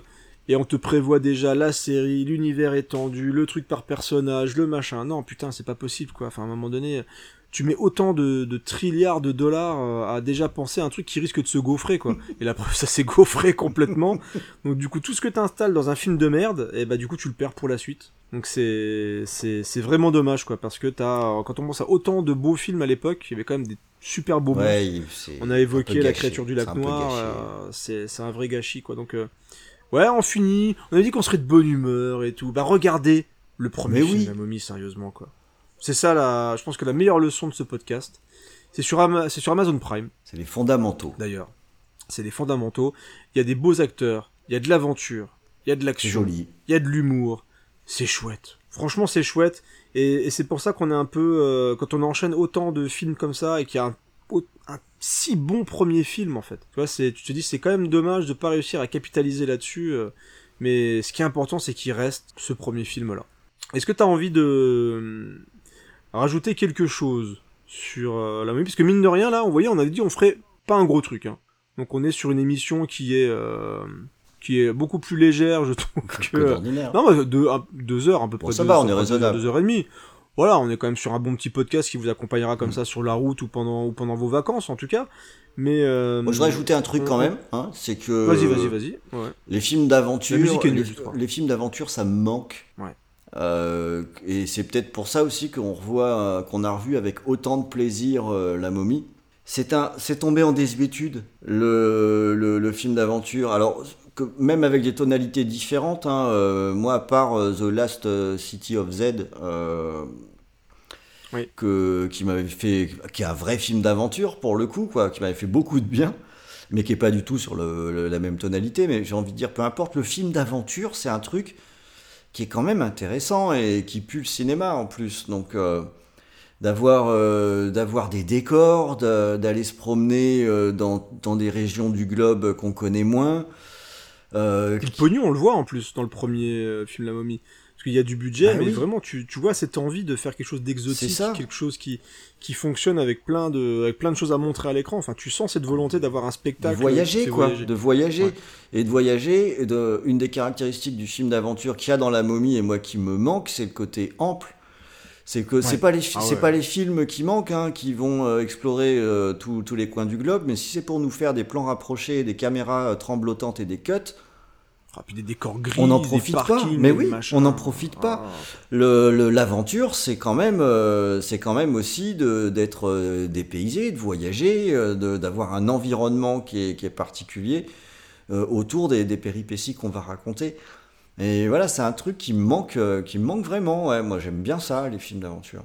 Et c'est pour ça que je parlais de Pirates des Caraïbes tout à l'heure et j'ai retrouvé moi ce côté euh, spectaculaire Mm. euh, où tu voyages avec en plus du, le côté aussi euh, fantastique puisqu'il y a- il y a les squelettes, il y a la malédiction du Black Pearl et tout avec les avec les pirates et donc tu voyages avec les pirates, t'as des bons acteurs franchement je trouve que Johnny Depp euh, après il a un peu fait la même chose tout le temps mais le, son premier rôle dans le, le Pirate des Caraïbes c'était vraiment étonnant, c'était cool et le film est beau et t'as un bon réal derrière qui s'est cadré, qui a des plans magnifiques, qui prend le temps de filmer les scènes d'action et de les travailler, etc. Donc j'avais retrouvé vraiment là, en, en revoyant...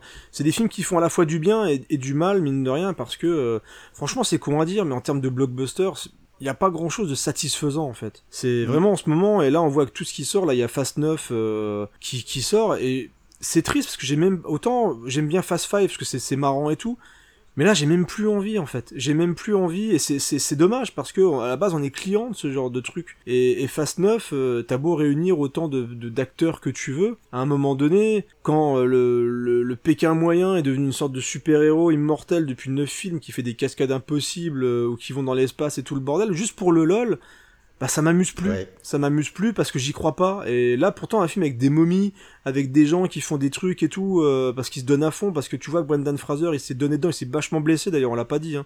Mais dans le tournage des différents films, il s'est fait super mal, au point même que la scène de pendaison, il a failli claquer, d'ailleurs. Oh merde. Il s'est, euh, il s'est évanoui et tout, il a fallu qu'il, euh, je crois qu'ils ont dû le faire des massages cardiaques et tout le bordel, je crois qu'il a failli claquer sur cette séquence-là. Il s'est vraiment donné au taquet, et, et tu le ressens. Tu ressens ces trucs-là. Et euh, sur vraiment beaucoup de pourtant on voit tout hein. Vous êtes les premiers je pense à savoir maintenant avec euh, les auditeurs de VHS qu'on n'est pas on dégueule pas juste pour dégueuler. C'est qu'on voit de tout. On voit tous les films. On regarde moi j'ai regardé quasiment tous les films Marvel. Je regardais euh, la plupart des gros blockbusters. Parce que j'y crois encore. J'ai envie de tomber sur ce film sur ce film d'action qui va me faire plaisir qui va me faire du bien. Et on est les premiers à regarder des trucs ultra régressifs.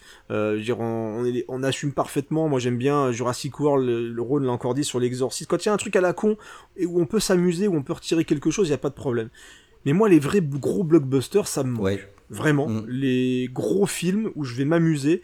Même les films à la con où je peux emmener ma fille. Je veux dire, un, un truc comme euh, La momie, je peux voir ça avec ma fille. C'est pas, j'ai pas besoin de gerbes de sang ou de trucs comme ça. C'est des trucs qui te, qui te font voyager, qui te font frissonner aussi un petit peu.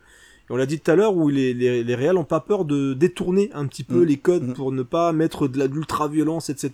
Parce que maintenant on met genre le R, ouais, pour faire du R, ouais, mon film il est violent, bah, je mets des trucs et puis tu t'en as rien à foutre. Mortal Kombat, ce film de merde là qui, qui te met du, du R pour te dire voilà, regardez, on est trop violent, on est trop des rebelles, alors que ton truc il est pas plus inoffensif que ça. Euh, franchement, t'as, limite tu dis dans les, t'as des scènes dans la momie qui sont plus violentes que Mortal Kombat, quoi. En termes d'impact, moi je trouve ça assez triste.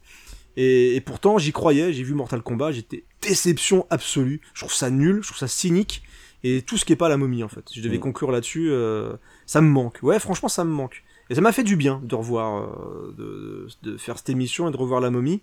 Parce que ouais, mais on en est à la conclusion suivante. Putain, ça me manque. Ouais. À la fin, je, à la fin, je pleure, quoi. vois, Non, ça final. manque, mais ça existe toujours, donc on peut le Et ça regarder. existe toujours. Ça existe, on peut le regarder, ouais. Et c'est dommage que ça, ouais, que ça inspire pas plus de, de, de réals qui ont envie. Alors peut-être qu'on leur laisse pas aller. Je sais pas. Je, sais- je sais pas ce qui se passe en fait. Peut-être que c'est cyclique. On aura peut-être d'autres films, euh, des gens qui vont revenir à des trucs. Pourtant, je dis, c'est des gros films. quoi. C'était des gros films, putain. Ouais, c'est, mais un, C'était des grosses machines. c'est un quoi. cycle qui dure longtemps, là. Ouais. Ils sont où les T2, les True Lies, les Indiana Jones, les momies, etc. Les mecs qui ont envie de faire des gros films, quoi. C'est quand même incroyable de, de se taper toutes ces saloperies. Bordel. Bordel. Salaud. C'est quoi toutes ces merdes? Non mais c'est quoi toutes ces merdes, quoi? C'est bon sang En plus, c'est la démonstration que le, le, le pognon est là. On peut mettre. Mais oui Mais il y a des gens talentueux, même dans les effets spéciaux, les pauvres, on les, on les oblige à faire ces toutes ces cochonneries là qui sont photoshopées, euh, pho- photocopiées pardon, ad vitam aeternam pour essayer de copier le truc du moment. euh, non mais c'est pas, c'est improbable quoi. Là il y a encore le, la suite de, de Saw qui sort, hein, c'est pas possible Oh. de faire des trucs encore. Qui y croit encore à ces merdes là quoi?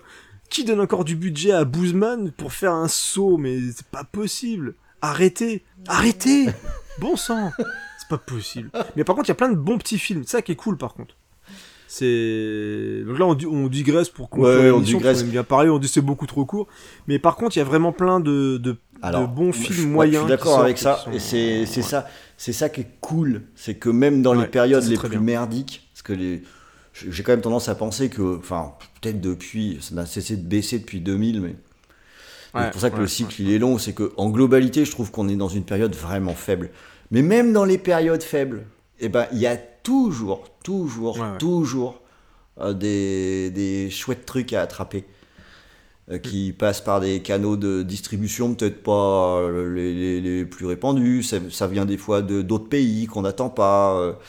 mais il y a, il y a Ouais, ouais, toujours ouais, des ouais. trucs à choper quand même. Je dis ça pour pondérer parce que des fois on grogne beaucoup et euh, je suis pas le dernier pour ça.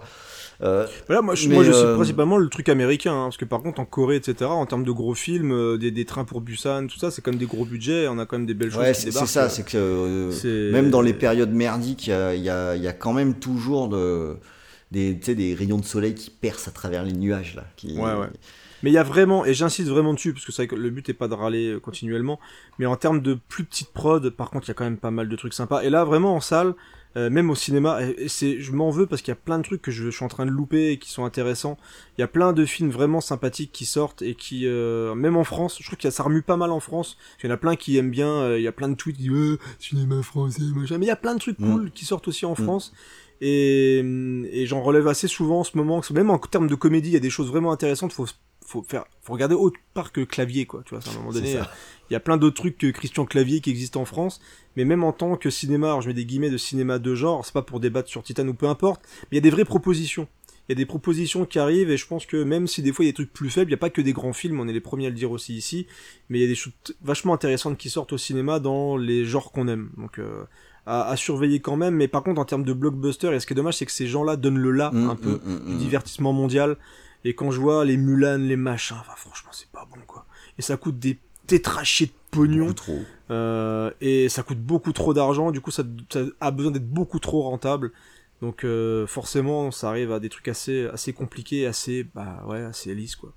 Mais bon, la momie c'était bien. La momie, c'était content bien. de parler avec toi. Ouais, ouais, ouais. Vraiment, euh, ce- cet épisode à la cool était vraiment cool. C'est à la cool d'été. Voilà. Ouais, c'était à la cool de l'été. Euh, voilà, vous avez vu, hein, on vous avait pas menti sur la marchandise. On était là pour discuter, s'amuser, en parler de la, pour parler de la momie, en compagnie de Brendan Fraser, de Raquel Wise, euh, etc. Et, euh, et on a vraiment, on avait souvenir d'un très bon film et on nous avait pas menti sur la marchandise. On s'est vraiment éclaté à refaire tout ça. Et c'était vraiment, moi, je leur dis, mais je me suis éclaté à parler avec toi de, de, de ce film-là et j'espère que ça s'est ressenti en tout cas sur l'émission. On n'avait pas de prétention sur ce dossier-là euh, parce que franchement. On a un peu la pression parce qu'avec Rémi Harlin, vous êtes revenus en force, Ouais. hein, les mecs. Hein, donc, euh, Donc le petit dossier à a- la a eu cool, euh, en fait c'est un Ouais, vrai ouais. risque. Après on va dire oui, peut-être un peu trop à la cool. euh, C'est clair, oui, il a oui, pas tout grand ça, chose. C'est quoi ce bordel C'est, c'était même pas pas mal, c'était même pas bien. Creepers voilà, vendu. euh, Bâtard. Euh, donc voilà, c'était vraiment la petite émission. On voulait discuter et pour occuper un petit peu l'été, voilà, parce qu'on voulait un petit peu occuper l'antenne euh, et on reviendra. Je pense peut-être encore avec des trucs plus tard. Il y en a qui ont certaines des idées. Là, je m'avance pas parce que voilà, mais au moins cette émission-là sera là pour l'été, tranquillement pour le mois d'août. Donc j'espère que vous avez passé un bon moment. Continuez de partager, et, mais surtout à commenter. Mm. C'est ce qui nous fait le plus plaisir. Ouais. Voilà, parce que vraiment, ce qui était cool avec l'émission sur Rainy Harlin, et même sur le dernier scoring, ce qui est un peu plus rare, mais ça fait plaisir aussi, c'est que bah vous revenez vers nous et vous vous inscrivez, vous faites l'effort de venir nous voir en nous disant voilà, franchement l'émission était cool, euh, je suis d'accord, pas d'accord, peu importe, c'est vraiment ça qui est sympa, c'est qu'à aucun moment vous êtes agressif et on sent que le, bon, on sent que ça marche et qu'on vous a fait plaisir en parlant même de Rainy Harlin et même de ses pires films, donc c'est plutôt une bonne nouvelle. Et n'hésitez pas à laisser voilà les petits trucs dans les dans les, a- des agrégateurs de podcasts, les étoiles, des trucs comme ça. C'est toujours sympathique. Euh, puis voilà quoi. Donc euh, on vous embrasse, hein, Ron. Qu'est-ce que t'en Bah penses, oui, moi je pense euh, qu'on peut, on peut embrasser voilà. comme ça un petit peu tout le on monde peut, euh, voilà. avant. Avec les distances. Avec les, les distances. euh, un patin avec masque. Voilà, c'est, euh, tu sais, c'est la. On tourne la langue de loin. C'est la, la vieille, euh, la vieille. C'est Madame Macron qui a inventé ça, la bise avec un masque. ouais. Ouais, ouais, ouais. Lapsus. C'est voilà, c'est brillant. Donc euh, voilà, on peut donc suivre l'exemple de nos de, de nos, nos messies et euh, se faire des Tout bisous quand même du moment qu'on a un masque. a priori. Alors dans tous les cas, amusez-vous bien, reposez-vous bien si vous êtes en vacances, profitez bien. C'est cool si vous nous écoutez comme ça tranquillement au bord de la piscine ou euh, sur la plage, peinard pépouze avec votre casque. Et nous on reviendra en forme hein, de toute façon pour la rentrée parce que on vous l'a déjà dit euh, régulièrement, mais malgré la, la petite baisse de forme en début d'année, bah on a pas mal de choses de prévues. Mm. Pour euh, à partir de septembre, octobre, novembre, décembre, il y a plein de super projets d'émissions. juste une petite Donc, pause, euh, je crois, euh, une petite pause ouais. fin septembre parce que bon, euh, on va passer un week-end à la nuit Nanarland et être très très fatigué ensuite pour s'en remettre. Ah, Mais ouais, euh, d'ailleurs, pour les personnes, parce qu'il y a plein de personnes qui écoutent VHS qui vont y aller. Ça, on c'est dirait qu'il y a cool. presque une salle entière de VHS, ces canapés, donc ça va vraiment être sympa. Donc euh, ouais, on vous salue et on espère qu'on vous croisera là-bas. N'hésitez pas à venir nous voir parce que moi j'irai choper Rhône hein, directement sur place. J'espère vraiment qu'on pourra s'installer ensemble euh, pendant pendant la soirée parce que je pense qu'on va se fendre la gueule. On connaît même pas encore la programmation, mais ça va être énorme parce qu'on a envie d'y aller. Franchement, je suis au taquet, ça va faire tellement du bien de se retrouver, Ouais. de passer une soirée de ouf euh, devant des films tarés que voilà, je suis, je suis ravi. Cette conclusion est extrêmement longue, donc euh, je, je vais vous dire au revoir et à bientôt. Pour bonnes vacances pour ceux qui partent. VHS et canapé. Ciao tout le monde.